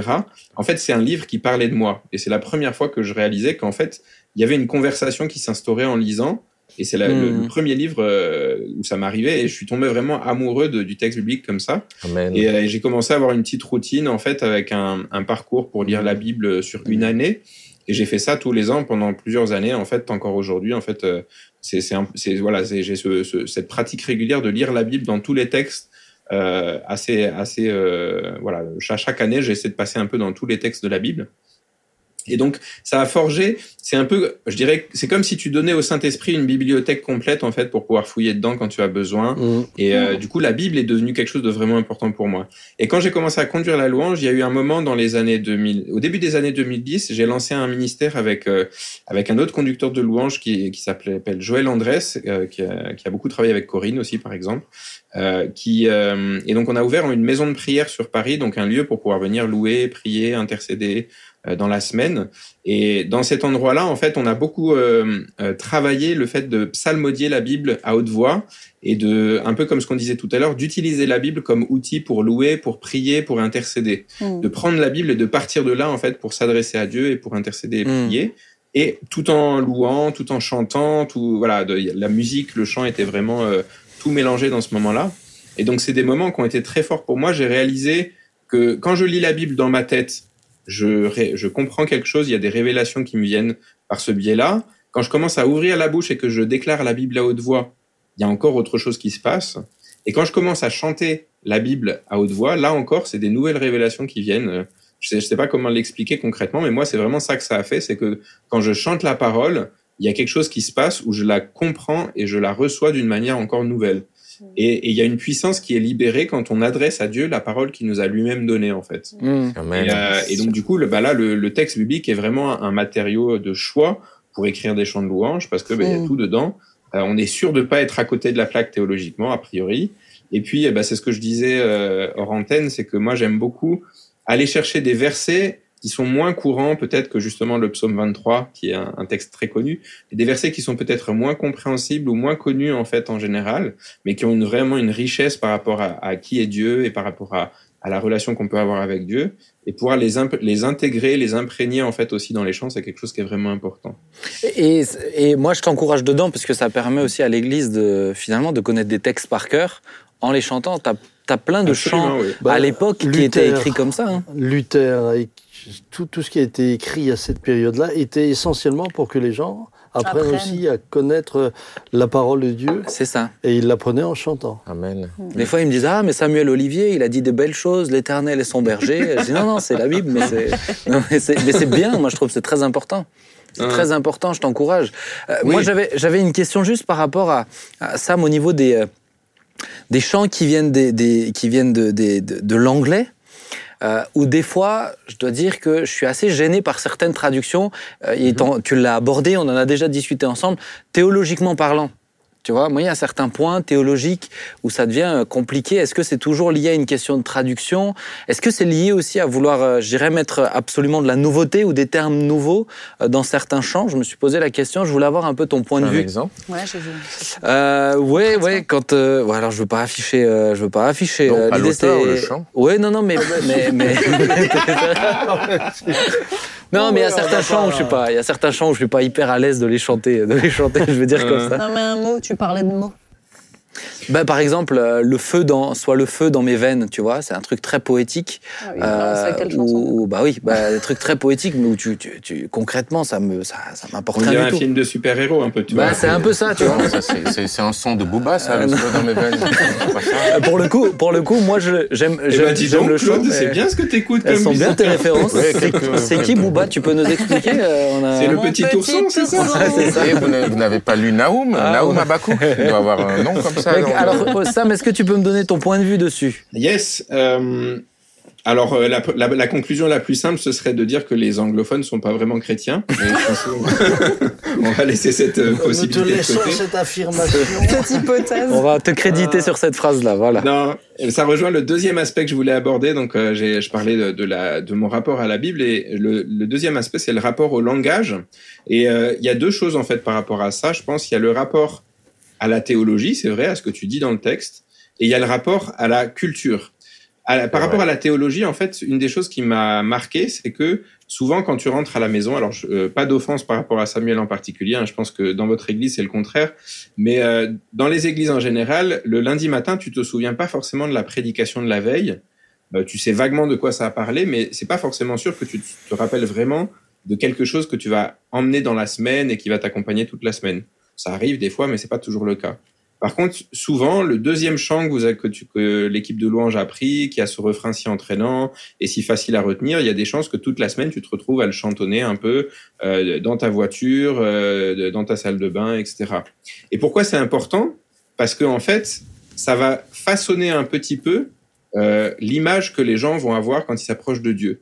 C'était Tozer en fait qui disait la, la manière dont tu réfléchis par rapport à Dieu, l'image que tu as de Dieu, c'est la chose la plus importante à ton sujet. Parce que ça façonne un peu comment est-ce que tu vas être en relation avec lui, euh, suivant si tu considères que Dieu il est plutôt euh, distant ou plutôt proche, plutôt colérique ou alors au contraire plutôt en bonne disposition par rapport à toi. Enfin, voilà, La- l'image que tu as de Dieu, ça va façonner comment tu t'approches de lui. Et les chants qu'on utilise dans nos églises, ils servent beaucoup en fait à ça. Mhm. Et donc c'est vraiment quelque chose qui est important. Quand j'écris des chants, euh, je pense au fait que je donne des outils à, à l'Église pour s'approcher de Dieu et pour être en relation avec Dieu. Donc c'est quelque chose que je prends pas à la légère du tout. Euh, je veux pas écrire quelque chose qui soit pas biblique ou qui soit euh, en dehors en fait de ce que la Bible nous a révélé ou, euh, ou quelque chose qui finalement révèle de Dieu quelque chose qui est un peu à côté. Et puis la deuxième chose, c'est par rapport à la culture. Finalement, il y a le message biblique, mais aussi il y a la manière dont ce message biblique, en fait, il va euh, s'incarner en fait dans notre société, en France, euh, au, au 21e siècle, en 2023. Et ça, c'est quelque chose en fait qui a besoin d'être constamment réactualiser, renouveler. quand on est en mission, par exemple, dans un pays étranger, en fait, on va passer beaucoup de temps à réfléchir à comment est-ce qu'on peut traduire l'évangile de Jésus-Christ qui, euh, qui s'est produit il y a 2000 ans dans un pays euh, voilà qui était au Moyen-Orient, dans une culture vraiment particulière. Comment est-ce qu'on peut reprendre en fait les éléments de, la parole de Dieu pour les transcrire dans la culture du pays euh, dans lequel on est arrivé mmh. Et finalement, en fait, aujourd'hui, la France en 2023, c'est un pays un peu étranger aussi. En fait, on doit comprendre bah, qu'est-ce qui mmh. fait, euh, qu'est-ce qui parle à nos contemporains? Je prends un exemple, par exemple, moi j'aime beaucoup le chant euh, Dieu tout-puissant comme mon cœur considère. C'est un vieil hymne, mais moi je l'aime beaucoup, je le prenais euh, quand j'ai commencé à conduire la louange souvent. Mais il y a ce deuxième couplet en fait sur les, le zéphyr et les oiseaux et les azurs, etc. et tout. Et en fait ça c'est quelque chose qui parle pas forcément du tout aux gens en 2023 ils trouvent ça, euh, c'est, on dirait un peu un chant du Moyen Âge parce que il y a des mots qui sont plus du tout usités aujourd'hui il y a des images qui parlaient peut-être beaucoup au moment où le chant a été composé, mais aujourd'hui, bon, il y a l'aspect peut-être nostalgique qui peut jouer un petit peu, peut-être pour euh, les, personnes les plus âgées dans nos églises. Mais si on chante que ce type de chant, bah, il y a toute la, la, la tranche d'âge en fait des gens plus jeunes, euh, des gens qui ont peut-être 15, 20, 25 ans aujourd'hui dans nos églises, qui sont qui ont, peuvent qui peuvent difficilement connecter avec Dieu au travers d'un langage qui finalement correspond pas à la culture qu'elles ont aujourd'hui. Mmh. Du coup, quand j'écris, j'essaie de prendre ça en compte en me disant Comment est-ce que je peux parler de quelque chose qui est toujours la même chose? Jésus qui est venu sur la croix, qui est mort, qui est ressuscité, qui est remonté auprès du Père et qui nous a réconciliés avec Dieu au travers de ça, c'est toujours la même bonne nouvelle. Mais comment est-ce que je peux la mettre dans un chant de telle manière que quelqu'un qui va chanter le chant, il va avoir l'impression de le découvrir pour la première fois, même si ça fait 30 ans qu'il est dans l'église, le présenter d'une telle manière qu'au moment où il va le chanter, il va se dire ah mais oui c'est ça, c'est l'évangile, c'est la bonne nouvelle, c'est ce que Jésus a fait pour moi. Hmm. Et ça, c'est vraiment au niveau du texte en fait que tu peux jouer. Et euh, on avait dit, je discutais de ça avec euh, avec Sébastien Korn, du coup, qui est un, un, un, ami compositeur aussi, avec qui on, on, partage beaucoup et puis on travaille. Euh, et on, on, on, réfléchissait sur le langage et sur les mots. Et je lui disais, euh, tu sais, la, première leçon dans une école de théologie, normalement, si elle fait bien son travail, c'est le fait de dire, mais attention, aux mots, attention au langage. Et de dire, mais les mots qu'on utilise, en fait, on, on, adore un Dieu qui est au-delà de notre langage, au-delà de nos mots, qui est infiniment au-delà de ce que nous pouvons imaginer ou même penser, la Bible nous dit. Et donc, quelque part, c'est un peu un péché d'orgueil de se dire, je vais réussir à capturer l'essence de qui Dieu est, avec deux couplets et un refrain, mmh. et avec quelques mots, je vais réussir à capturer l'entièreté, la vérité de qui Dieu est dans, dans ce voilà. Et, et, et, il faut comprendre que Dieu, il est largement au-delà en fait des mots qu'on utilise. Les mots, c'est un peu comme des petites boîtes euh, où chacun en fait, on va mettre des fois du sens différent. C'est pour ça que j'aime bien définir, par exemple, quand je parle de louange ou quand je parle d'adoration, parce que dans tous nos milieux chrétiens différents, on donne des sens différents au mot louange et au mot adoration. Mmh, et même dans une même église, en fait, chacun va avoir sa propre histoire et son propre rapport à, aux mots qu'il utilise, en fait. Et euh, les mots, c'est des outils, en fait, qui vont nous aider à révéler quelque chose de Dieu. Il y a peut-être des mots qu'on a trop utilisés des fois dans nos églises qu'il faut laisser de côté pour un temps. Mmh. Pour pouvoir y revenir dans quelques années avec une fraîcheur nouvelle, dire voilà ce que ce mot il veut dire où il y a des, des mots qu'on doit vraiment redéfinir pour dire mais voilà ce que ce mot il veut dire. Je peux, je sais pas, je pense à la grâce de Dieu, je pense à la sainteté, euh, Dieu tu es saint. Bah, je pense si on faisait un sondage dans, dans nos églises, des fois il y a plein de gens qui disent bah saint, saint, c'est quoi, c'est je sais pas trop, euh, ça parle un peu de pureté, un peu de ceci, cela. Mais dire non, mais en fait ce que la Bible nous montre et puis finalement ce que Dieu nous révèle de sa personne au travers de sa sainteté, ça on peut l'exprimer dans un chant on peut l'exprimer avec des, des, des, notamment en fait avec des images, avec des métaphores, avec des figures de style. Euh, on a un, un, outillage qui est très riche en fait dans la langue française pour ça aussi. Une des différences culturelles avec les États-Unis ou, ou l'Australie ou les pays anglophones par exemple, c'est que pour un mot, ils ont un mot. Et nous, pour un mot, souvent, on va avoir 15 mots mmh. avec une petite nuance mmh. différente, puis c'est un synonyme, mais avec un, un petit truc euh, encore légèrement différent. mais c'est ça qui va faire toute la richesse aussi de notre langue, c'est d'arriver à transmettre en fait des nuances avec plein de mots en fait différents. Ouais, Il y a une musicalité aussi dans la langue française qui est pas ouais. pareil que la musique de l'anglais. Euh, et, chanter en anglais I love you, I love you, I love you, c'est ça passe en français, en fait, on s'ennuie au bout de la deuxième fois. En fait, on a besoin ouais. de quelque chose de plus musical et de plus joli et de plus riche. Et où des fois juste le format. Euh, alors là, c'est une partie plus plus euh, musicale euh, et musique pure, mais le format juste pop rock. À, tu vois, à l'époque des, des, des, hymnes, etc. Il n'y avait pas forcément de refrain. Notamment. Oui, tout à fait, oui, oui. Mais où, euh, mais où les, euh, les structures étaient réfléchies pour que tu retombes dessus, pour que tu retiennes les chants. Genre, moi, il y a un truc qui me, qui me, qui m'embête de plus en plus, enfin, qui m'embête pas mal. euh, Parle-nous-en, Ben. y compris chez nous, c'est qu'on a besoin absolument de. bah, les gens connaissent plus les paroles tout simplement parce qu'on on infantilise aussi en affichant les paroles partout. Alors là, on les avait sur les deux écrans. Maintenant, on l'a carrément au milieu chez nous. Euh, va savoir pourquoi, parce qu'il y a. Parce que moi, je suis Il y a des gens qui ont des problèmes de torticolis, tu vois. Mais, mais, euh, mais pour moi, il y a on, aussi. on peut prier pour eux si il y tu a- veux à la fin du culte. mais, mais, mais pour moi, à la fin, à- si tu veux, les, les, le fait que tu transmettes, que tu aies cette soif de dire, mince, théologiquement, il y a des profondeurs à amener, ça, et il faut que les gens le retiennent par cœur, en fait, parce que sinon, euh, mais, mais pour ça, il y a une vraie réflexion aussi, je pense, à dire. à mener sur la l'écriture et la musicalité, comme tu le dis, qui est aussi liée à notre culture et où pour moi des fois sortir du pop rock euh, classique. Je sais que chez nous on aime bien les chants gitans, mais euh, mais il y a, y a une il y a une mélodie dans le chant gitan qui fait que ça reste en fait. Ça sonne, on retombe dessus et c'est euh, c'est aussi sur des chants de louange. Je trouve que c'est a une forme de, il y a, il y a aussi une forme de mélancolie qui est aussi liée à.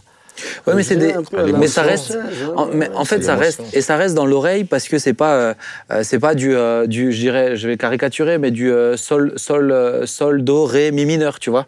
Euh, Il y a une il y a une musicalité dedans qui est un C'est petit peu différente aussi. Par contre, euh, moi, ce que je me suis rendu compte. euh, Mais t'as bien essayé de Ouais, dire j'ai quelque tenté. chose. c'est- si tu, si tu re- me redemandes les, les, les textes des chants des ailes de la foi, ils sont là. Mais c'est ça. Pourtant, pourtant, c'est des textes qui sont pas aussi long. Euh, que ceux Simplistes. qu'on entend parfois aujourd'hui. Mais si, euh, pardonne-moi, euh, des fois, tu. Bah, oui, Mais je veux dire, l'é- l'éternel est bon ber- mon berger, là, c'est simple, un peu simple non, quand même. De la rien, Bible, de- non, non, le de rien je ne manquerai change tout. Oui, Ça Non, c'est une c'est de musicalité en fait, c'est- ça rime, ça. etc. Je ça. suis, je suis d'accord avec toi, Samuel, sur les ailes de la foi, euh, dans le sens où la musicalité de la mélodie et la musicalité du texte est très très travaillée. Mhm. Et euh, à, à la fois au niveau des rimes, au niveau des assonances, au niveau de voilà, les- au niveau de, de l'aspect li- littéraire, au niveau de comment est-ce que la, la mélodie et le texte vont ensemble. Et du coup, c'est c'est euh, notre cerveau, il est, il est programmé aussi pour ça en fait. Il aime la répétition. C'est ça. Donc quand il y a des choses qui se répètent dans la ligne mélodique, par exemple, des, des voilà des petites phrases qui reviennent régulièrement.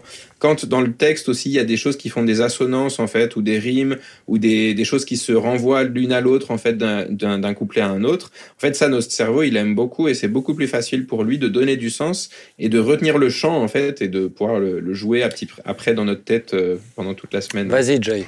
Parce que Ouais, bah, sinon, du il coup, la des lancer. choses à dire. Non, non, Parce qu'il y, a la- il y a la question d'afficher les paroles aussi, c'est vrai, Mhm. euh, qui, euh, qui rend les gens dépendants. Euh, Je suis pas sûr. Ah bah, je te le garantis. moi, je sais. La mais- preuve, la mais- preuve c'est que quand la personne au vidéoprojecteur elle est un peu en retard, un petit peu euh, hésitante, le. bah, le toute l'église hein. est perdue du coup. Mais la différence, c'est qu'avant, on avait le livret sur les. Parce que moi, les On livrets de on je les ai mis sur les chaises euh, des centaines de fois. hein. Ouais. J'étais chargé de faire ça. Les Et gens tout le ne monde avec son livret de chant et le ramenait à la toujours maison. pas pu dire ce que je Ah ouais, ouais, non, grave. Et le ramenait à la maison. Oui, mais Et d'accord. Mais, dans la semaine. Vas-y.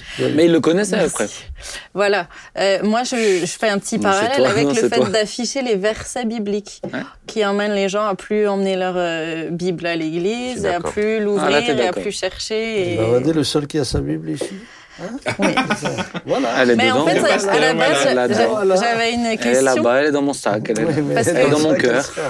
Claude, tu m'écoutes Non, On mais t'écoutes. Parce qu'en Nous fait, j'avais une question mais pour Claude, parce que Claude euh, t'écrit aussi. Je sais que Il écrit bien. Il écrit très très gentil. bien.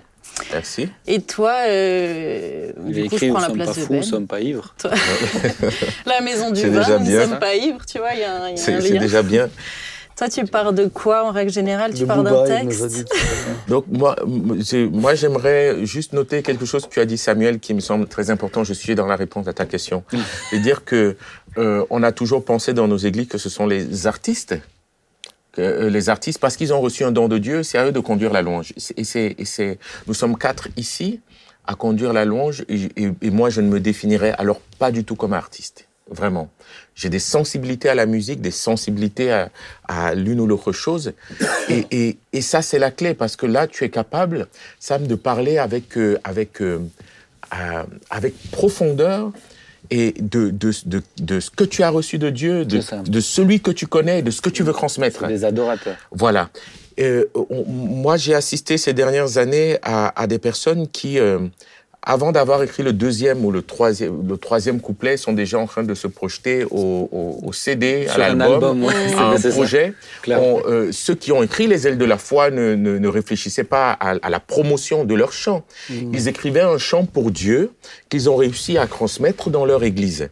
Et aujourd'hui, on a, on, a, on a vu la levée d'hommes et de femmes à la recherche de strophes, de, de refrains, de ponts qui marchent, de, C'est ça. avec, euh, avec des... des, des, des- et, et, et c'est toute la différence. On a, on a très peu de personnes qui soient en capacité, comme tu l'as fait. Je- on peut reconnaître, j'en connais pas beaucoup non plus, je dois avouer, mais je sais qu'à discuter avec euh, Matt Marvan, qui te transmettent non pas une dimension simplement de chant, mais réellement une un ministère et une onction. Une onction. Et, et c'est ceux-là à qui Dieu a donné la charge de conduire l'Église dans sa présence. Ce ne sont pas les, les artistes sont au soutien, au service de, de peut-être de l'œuvre, mais les artistes ne sont pas euh, euh, Bessaleel qui a construit l'arche, ce n'est pas lui qui l'a porté. C'était les sacrificateurs. Oh, ça me vient là. C'est bon pas mal. C'était les sacrificateurs. Mais lui, Preach, c'est lui qui l'a construit, c'est lui qui l'a, qui l'a. Mm. Et, et, et, et on, s'est trompé de fonction. Et je pense que le- la confusion aujourd'hui dans, dans, dans, dans le peuple de Dieu, dans la louange, est venue des fois de ce qu'on a mis devant, des, de, très belles voix, de très beaux musiciens, et, et de, mais, euh, mais, mais, pas des personnes euh, finalement qui avaient euh, Mm. euh, l'onction. Mais Après, il peut quand même y avoir des artistes qui ont l'onction. Et qui ont une belle voix et Oui. qui sont de très bons Bien sûr, musiciens. Ouais. Mais juste, Je t'as dit un truc hyper pas répondu à intéressant. ma question. quand Mais même. t'as dit un truc hyper intéressant et important quand tu dis mais certains ils ont même pas fini d'écrire le deuxième le, le deuxième couplet, ils sont déjà en train de se projeter, projeter Comment sur les un, gens vont le chanter? sur un album ouais Mais ou c'est sur pas- un C'est pas pour les gens que tu l'écris, c'est pour Dieu Ouais, d'abord. Moi, je, personnellement, et j'encourage peut-être certains, ça m'est arrivé de me retrouver, d'écrire des chants, mais que j'ai juste chanté moi, en fait. Pour toi? Dans la louange, dans mes temps personnels Amen. avec Dieu. Et c'est peut-être des fois ça aussi qui, euh, bah, pour certains, bah non, mais j'ai pas de matériel pour enregistrer. Mais qui t'a dit d'enregistrer quoi que ce soit, en fait C'est euh, t'écris pour. Pour euh, toi Mais ça, ça, on l'a observé aussi, en particulier dans les pays anglo-saxons. Je pense que dans certains milieux, l'industrialisation de la musique chrétienne vrai, a amené une machine à production. vrai. Mais on produisait plus. On produisait plus pour honorer Dieu. On produisait parce qu'il fallait que financièrement la machine tourne. Vrai. Et ça, et je pense que ça, c'est c'est vraiment le piège qui peut guetter chacun. Et il faut surtout qu'on ne se fasse pas prendre là-dedans, parce que sinon, sinon à la fin, on n'est plus dans la vérité non plus. Après, on ne connaît pas leur euh, cœur et leur euh, moti- motivation. Ah, mais il y a un moment donné, il y a un moment donné, ouais. il y a un moment donné où, où les exigences économiques font que tu dois produire. Mm. C'est plus. Et euh, juste pour répondre à ta question, Joe, alors moi, comme j'ai pas assez toutes ces compétences-là, je sais que j'écris par inspiration.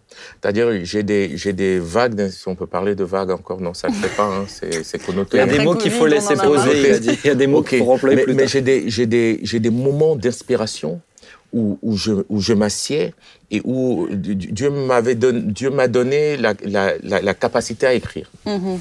Ça, je m'assieds pas et je, je, je- c'est parce que je suis littéraire et que j'ai bien aimé, euh, voilà.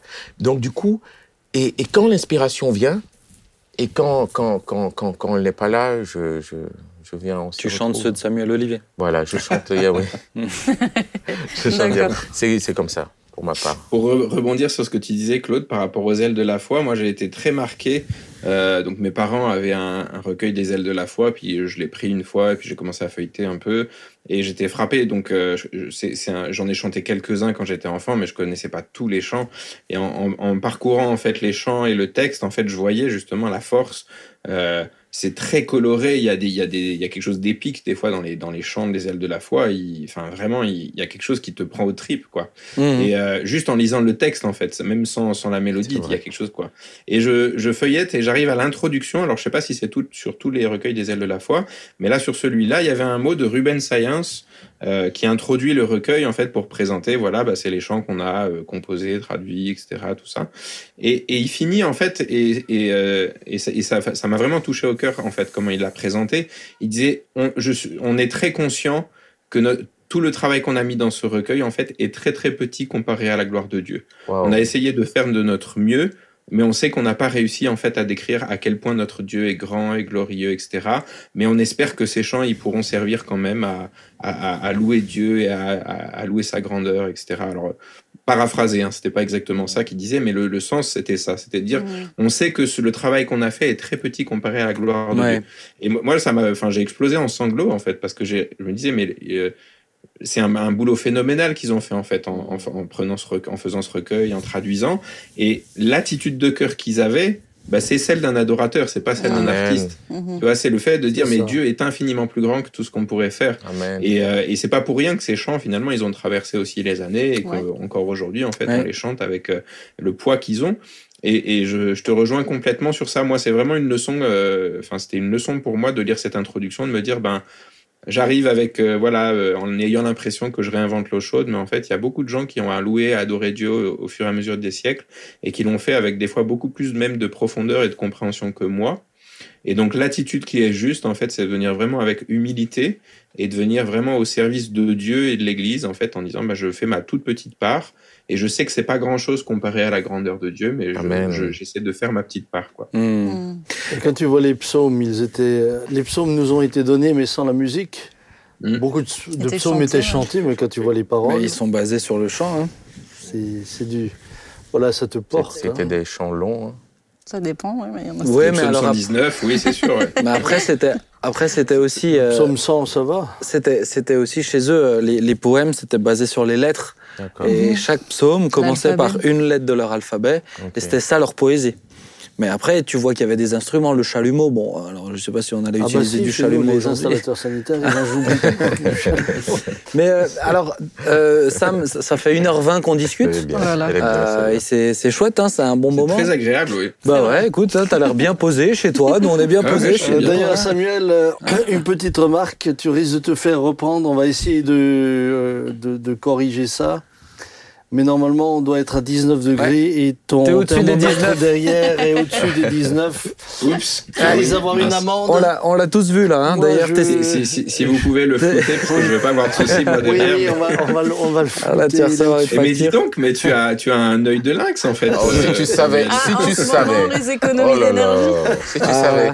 Mais Sam, je voulais te poser une question, peut-être juste pour terminer sur ça. Il y a quelqu'un qui dit ah mais moi je je je sais pas écrire, etc. Mais j'ai envie. Qu'est-ce que tu pourrais dire aux personnes qui juste pour encourager, en fait, c'est pas obligé que ça sorte dans toutes les églises de la francophonie, mais mm. peut-être juste encourager quelqu'un pour euh, commencer à écrire ce qui est sur son cœur pour le Seigneur. Il y a quelque chose que je dis souvent quand je suis en train de conduire un temps de louange, euh, parce que euh, une des choses, donc on n'a pas abordé peut-être pendant l'émission, mais moi je trouve que c'est un des obstacles majeurs à une vraie louange, à une vraie adoration dans nos, dans nos temps communautaires, c'est que quelque part on a aussi pompé beaucoup des codes en fait euh, bah, de l'industrie du spectacle et, etc. il y a des choses qui sont chouettes, c'est sûr que ben pour entendre un peu la musique et les voix, c'est bien qu'il y ait de la sonorisation. Mais on, comme en fait on copie aussi des choses qui sont utilisées par euh, par des artistes en concert, etc. et tout. C'est très facile que les gens en fait basculent dans un mode de spectateur et pas d'acteur du moment. Et des fois en fait pour casser un peu ça, parce que c'est pas juste euh, L'attitude joue aussi, mais en fait, il faut casser un petit peu des fois ces codes-là pour essayer de, de passer au travers. Des fois, j'arrête 30 secondes en fait le, le flot du temps de louange et je dis mais vous savez qu'il y a personne qui peut apporter à Dieu ta louange. Il y a personne qui peut apporter à Dieu ta louange. Moi, je peux, je peux chanter du mieux que je peux, je peux danser sur la tête, je peux faire ce que je veux, mais je peux pas apporter à Dieu la louange qui, qui, que toi tu peux apporter. Et si tu apportes pas à Dieu la louange qui lui revient, eh ben, c'est quelque chose que, que Dieu n'aura pas parce que c'est, il y a que toi qui peux le faire. Mmh. Et je trouve que c'est vraiment important bah, que chacun puisse être vraiment mis acteur en fait de ça. Et pour répondre à ta question, bah, je dirais ta voix elle compte en fait. Même si euh, tu es pas un grand écrivain, même si tu as pas euh, le fait que tu puisses élever la voix vers Dieu et pour, pour rejoindre le débat de tout à l'heure, que tu fasses pas seulement que chanter en fait des chants que d'autres personnes ont écrits, mais que tu apportes bah, ton propre mmh. chant à Dieu, ce que, ce que, toi tu as envie de lui chanter et de lui dire. Euh, ça, je pense que c'est quelque chose qui touche vraiment Dieu. Si je vais voir ma femme et que je commence à, lui ou à prendre un poème de Victor Hugo et puis à commencer à lui lire, elle va trouver ça sympa ou un peu bizarre, mais mais elle va être moins touchée que si j'ai écrit des, une poésie ou, une chanson qui est peut-être moins belle, mais qui vient vraiment de mon cœur et qui exprime ce que mon cœur en fait veut lui dire parce que c'est mon épouse. Et Dieu en fait c'est pareil, c'est-à-dire que c'est bien d'utiliser des chants ou des voilà des ça nous aide aussi à faire quelque chose en commun. En fait, la difficulté quand on conduit un temps de louange, c'est d'arriver à aller à ce que chacun puisse exprimer sa louange personnelle mmh. au, milieu d'un moment communautaire. Et donc, si tu veux écrire en fait des chants, mais fais-le, chante chez toi, chante dans ta chambre, chante dans ta douche, invente des chansons. Mon fils, en fait, c'est la période du coup où il fait ça tout le temps. Euh, il a 5 ans et du coup, euh, cette semaine, il a dit à sa maman, il lui dit, tu sais, maman, j'ai un truc pour pouvoir inventer des chansons pour les chanter à Dieu je prends plein de paroles qui viennent de plein de chansons différentes et je les mets ensemble et ça fait une nouvelle chanson. c'est trop chou. Alors, ma femme, elle disait ça, c'est du plagiat, en fait. Mais, en fait, on s'en fiche si tu es chez toi. Prends, prends, en fait, tout ce qui te permet d'apporter ta louange à Dieu, en fait. déjà, entre Dieu et toi, ça fait toute la différence. Ah et puis ensuite, la bonne nouvelle, c'est que il y a l'aspect d'inspiration dont parlait Claude. Si c'est quelque chose que tu dois développer et qui peut avoir un intérêt pour le corps de Christ, bah, il y, a, quelque chose que le Saint-Esprit va te donner qui va correspondre à qui tu es et surtout à ce que tu vis avec Dieu. Moi, je me rends compte que les chansons qui ont eu le plus d'impact en fait sur les gens, souvent, je les ai portées en moi pendant des semaines ou des mois parce que il y avait un processus de maturation que j'avais besoin de vivre avant d'être capable d'écrire tel ou tel chant. Je pense à un chant, par exemple, comme euh, Éveille-toi mon âme. C'est un chant qui mmh. parle du retour de la mort à la vie. En fait, euh, mmh. comme Jésus passe de la mort à la vie, je passe de la mort à la vie avec lui ben ça, ce chant-là, pendant des semaines, j'arrivais pas à finir de l'écrire parce que il y avait besoin que je sois arrivé au, bout du processus de maturation à l'intérieur pour être capable de, de finir et d'écrire ce chant et de le terminer. Et, euh, et euh, c'est il y a, y a, cet aspect d'inspiration où Dieu va nous donner quelque chose. Et puis la bonne nouvelle, c'est que c'est aussi quelque chose qui, qui est un travail, c'est une capacité. Moi, j'aime bien euh, prendre l'analogie en fait du métier d'artisan un peu quoi. Hein. Quand on mmh. prend un bout de bois et qu'on commence à le raboter, etc. Au début, bah, ça fait juste un espèce de bâton bizarre. Et puis au bout de, de semaines et de semaines et de mois d'entraînement, en fait, on arrive à faire quelque chose de très très beau et de très raffiné à partir du même bout de bois. Et euh, le fait d'écrire des chants, euh, bah, c'est quelque chose aussi. Plus on le fait, et meilleur on devient en fait au fur et à mesure. Plus on mmh. devient en fait conscient de ce qui est bien écrit, de ce qui est moins bien écrit, de ce qui va être facile à chanter pour les gens ou au contraire qui va mmh. être difficile. Et donc c'est vraiment aussi une compétence qui peut se développer sur le, sur le temps et on, on peut devenir de, de, vraiment meilleur. Avec du temps, oui. Wow. Mmh.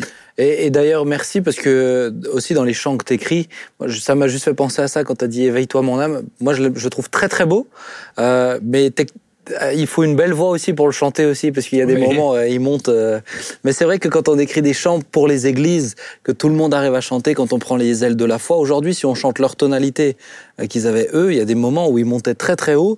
Aujourd'hui, on a une mode des, des octaves, euh, et c'est pas toujours facile pour tout le monde de chanter dans ces moments-là. Mais je trouve que de ramener à des chants, vous m'avez suivi ou pas? Oui, oui, oui. oui, Ah, à, fond, à fond, on est derrière ah, toi. non, mais de ramener. je l'ai vu froncer les sourcils. Là. l'heure, oui, oui. Oui, mais... on a tous Avec le ramener... suivant qui est derrière toi et qui chante. Euh... Ah, des fois. On a les verres qui frisent. Ah, des fois. On a les... Moi, j'ai les lunettes, elles font comme ça, des fois. mais en tout cas, merci, Sam. Merci ah, beaucoup pour, merci euh, pour ce temps. Merci, merci pour ton cœur. Merci, pour tous les chants que le Seigneur t'a inspiré. Et qui t'inspirera encore. Oui, merci, merci, oui, qui va continuer à t'inspirer, ton fils aussi. Donc, euh, merci pour tout. Tu sais quoi, est-ce que tu es d'accord de terminer par la prière, s'il te plaît? Avec plaisir. Bon. Père Céleste, on veut s'approcher de toi. Merci parce que tu es ce, ce Dieu qu'on peut louer et adorer. Merci parce que tu nous as ouvert vraiment un chemin en Jésus et on peut s'approcher de toi et t'apporter notre louange et notre, adoration. Et Seigneur, euh, on veut dire ensemble que tu es digne de notre louange et de notre adoration. Merci parce qu'on peut t'apporter ce, parfum qu'on peut répandre sur tes pieds. Et Seigneur, c'est la raison pour laquelle tu nous as créés, c'est la, la raison pour laquelle nous sommes vivants aujourd'hui, c'est pour que ce souffle de vie que tu nous as confié, on puisse te l'apporter et le répandre vraiment comme une louange et une adoration. On veut te remercier pour, euh, pour ton Église et on veut prier que tu amènes toujours plus ton Église à, à découvrir la richesse en fait de qui tu es et qu'elle puisse exploser vraiment en louange et se, se répandre en adoration devant toi. Mmh. Et euh, merci parce que tu prépares ton épouse, Seigneur, et tu viens la, la préparer. Et puis je, je pensais à l'histoire d'Esther euh, quand elle est en train dans cette période où elle se prépare et elle, elle a ses parfums et ses onguents ou qu'elle met sur elle en fait pour. Euh, et je vois en fait comment tu fais ça, Seigneur, dans ton Église aussi. Et tu le fais aussi au travers de la louange et de l'adoration. Merci parce que tu enlèves toutes les choses qui, qui sont euh, divisés, qui sont euh, peut-être souillés, Seigneur, dans ton corps, dans ton Église, pour la rendre pure et la rendre parfaite au jour où tu reviendras. Et euh, continue à nous aider à grandir, Seigneur. Je prie pour en particulier l'Église en francophonie. Viens nous faire grandir dans la conscience, Seigneur, de, de ce que c'est la louange, de ce que c'est l'adoration, et de comment c'est vraiment la, la, une mission primordiale en fait pour l'Église aujourd'hui, de pouvoir euh, élever cette louange, cette adoration devant toi. Merci parce que dans les temps de louange et d'adoration que nous pouvons avoir, Seigneur, ton royaume avance sur la terre. Il y a quelque chose qui s'établit. Il y a une, il y a ta puissance, Seigneur, qui est libérée, ton esprit qui est répandu sur nous. Merci parce que c'est un moment aussi où tu nous montres, euh, comme Moïse, Seigneur, tu viens nous montrer un tout petit peu de ta gloire, un tout petit peu de ta mmh. face. Et euh, comme disait Samuel tout à l'heure, tu viens transformer, Seigneur, qui nous sommes. Tu viens transformer nos cœurs. Tu viens continuer à former l'image de Jésus en nous, Seigneur, que dans ces moments de louange et d'adoration. Alors donne-nous de continuer, Seigneur. On sait qu'on va passer l'éternité à te louer, à mmh. t'adorer, Seigneur. Ce sera notre privilège mmh. et ce sera notre joie. Mais on veut pas attendre d'être dans l'éternité. On veut s'entraîner au maximum en fait sur terre. Alors donne-nous vraiment la, vraiment la persévérance et donne-nous toujours la, voilà, la conscience, Seigneur, de l'importance de la louange et de l'adoration, Seigneur, dans ton Église. Hmm. Sois glorifié, Seigneur, nous, nous, nous, te glorifions, nous t'élevons, hmm. nous t'exaltons, Seigneur. Tu es notre Dieu et nous t'aimons. Merci. Amen. Amen. Amen. Merci beaucoup, Sam. Que le Seigneur te bénisse hein, pour tout ton travail. Ouais. À bientôt. À bientôt. La prochaine fois en présentiel, ce sera mieux. Avec grand plaisir. Ciao. Bye. Bon, et ben voilà, les amis, ça fait une heure et demie. Je pense qu'on est dans, les, dans les records euh, des émissions, on s'y retrouve. Donc euh, là, c'est le temps d'un. sur toi pour couper ce qu'on a dit. Là, si, je vais couper tes pieds, surtout si tu veux mettre à ma place. là, c'est le temps, le temps d'un film. Donc euh, voilà, regardez ça après, après un bon repas le soir. Vous pourrez échanger, discuter. en tout cas, on est heureux de faire ces émissions. J'espère que ça vous a édifié. Ça nous a, moi, ça m'a fait du bien d'entendre Sam aussi. Des fois, d'entendre d'autres parler de la louange avec d'autres mots aussi, ça nous fait. Il en parle très bien. Il en parle très bien. C'est un adorateur. Amen. Il y a des très beaux chants. Vraiment, on va pouvoir les chanter à l'église aussi. La Maison du Vin, c'est un super chant. Militer pour. Allez, que le Seigneur vous bénisse richement. À très bientôt, les amis. Rendez-vous vendredi prochain. Ciao. Bye.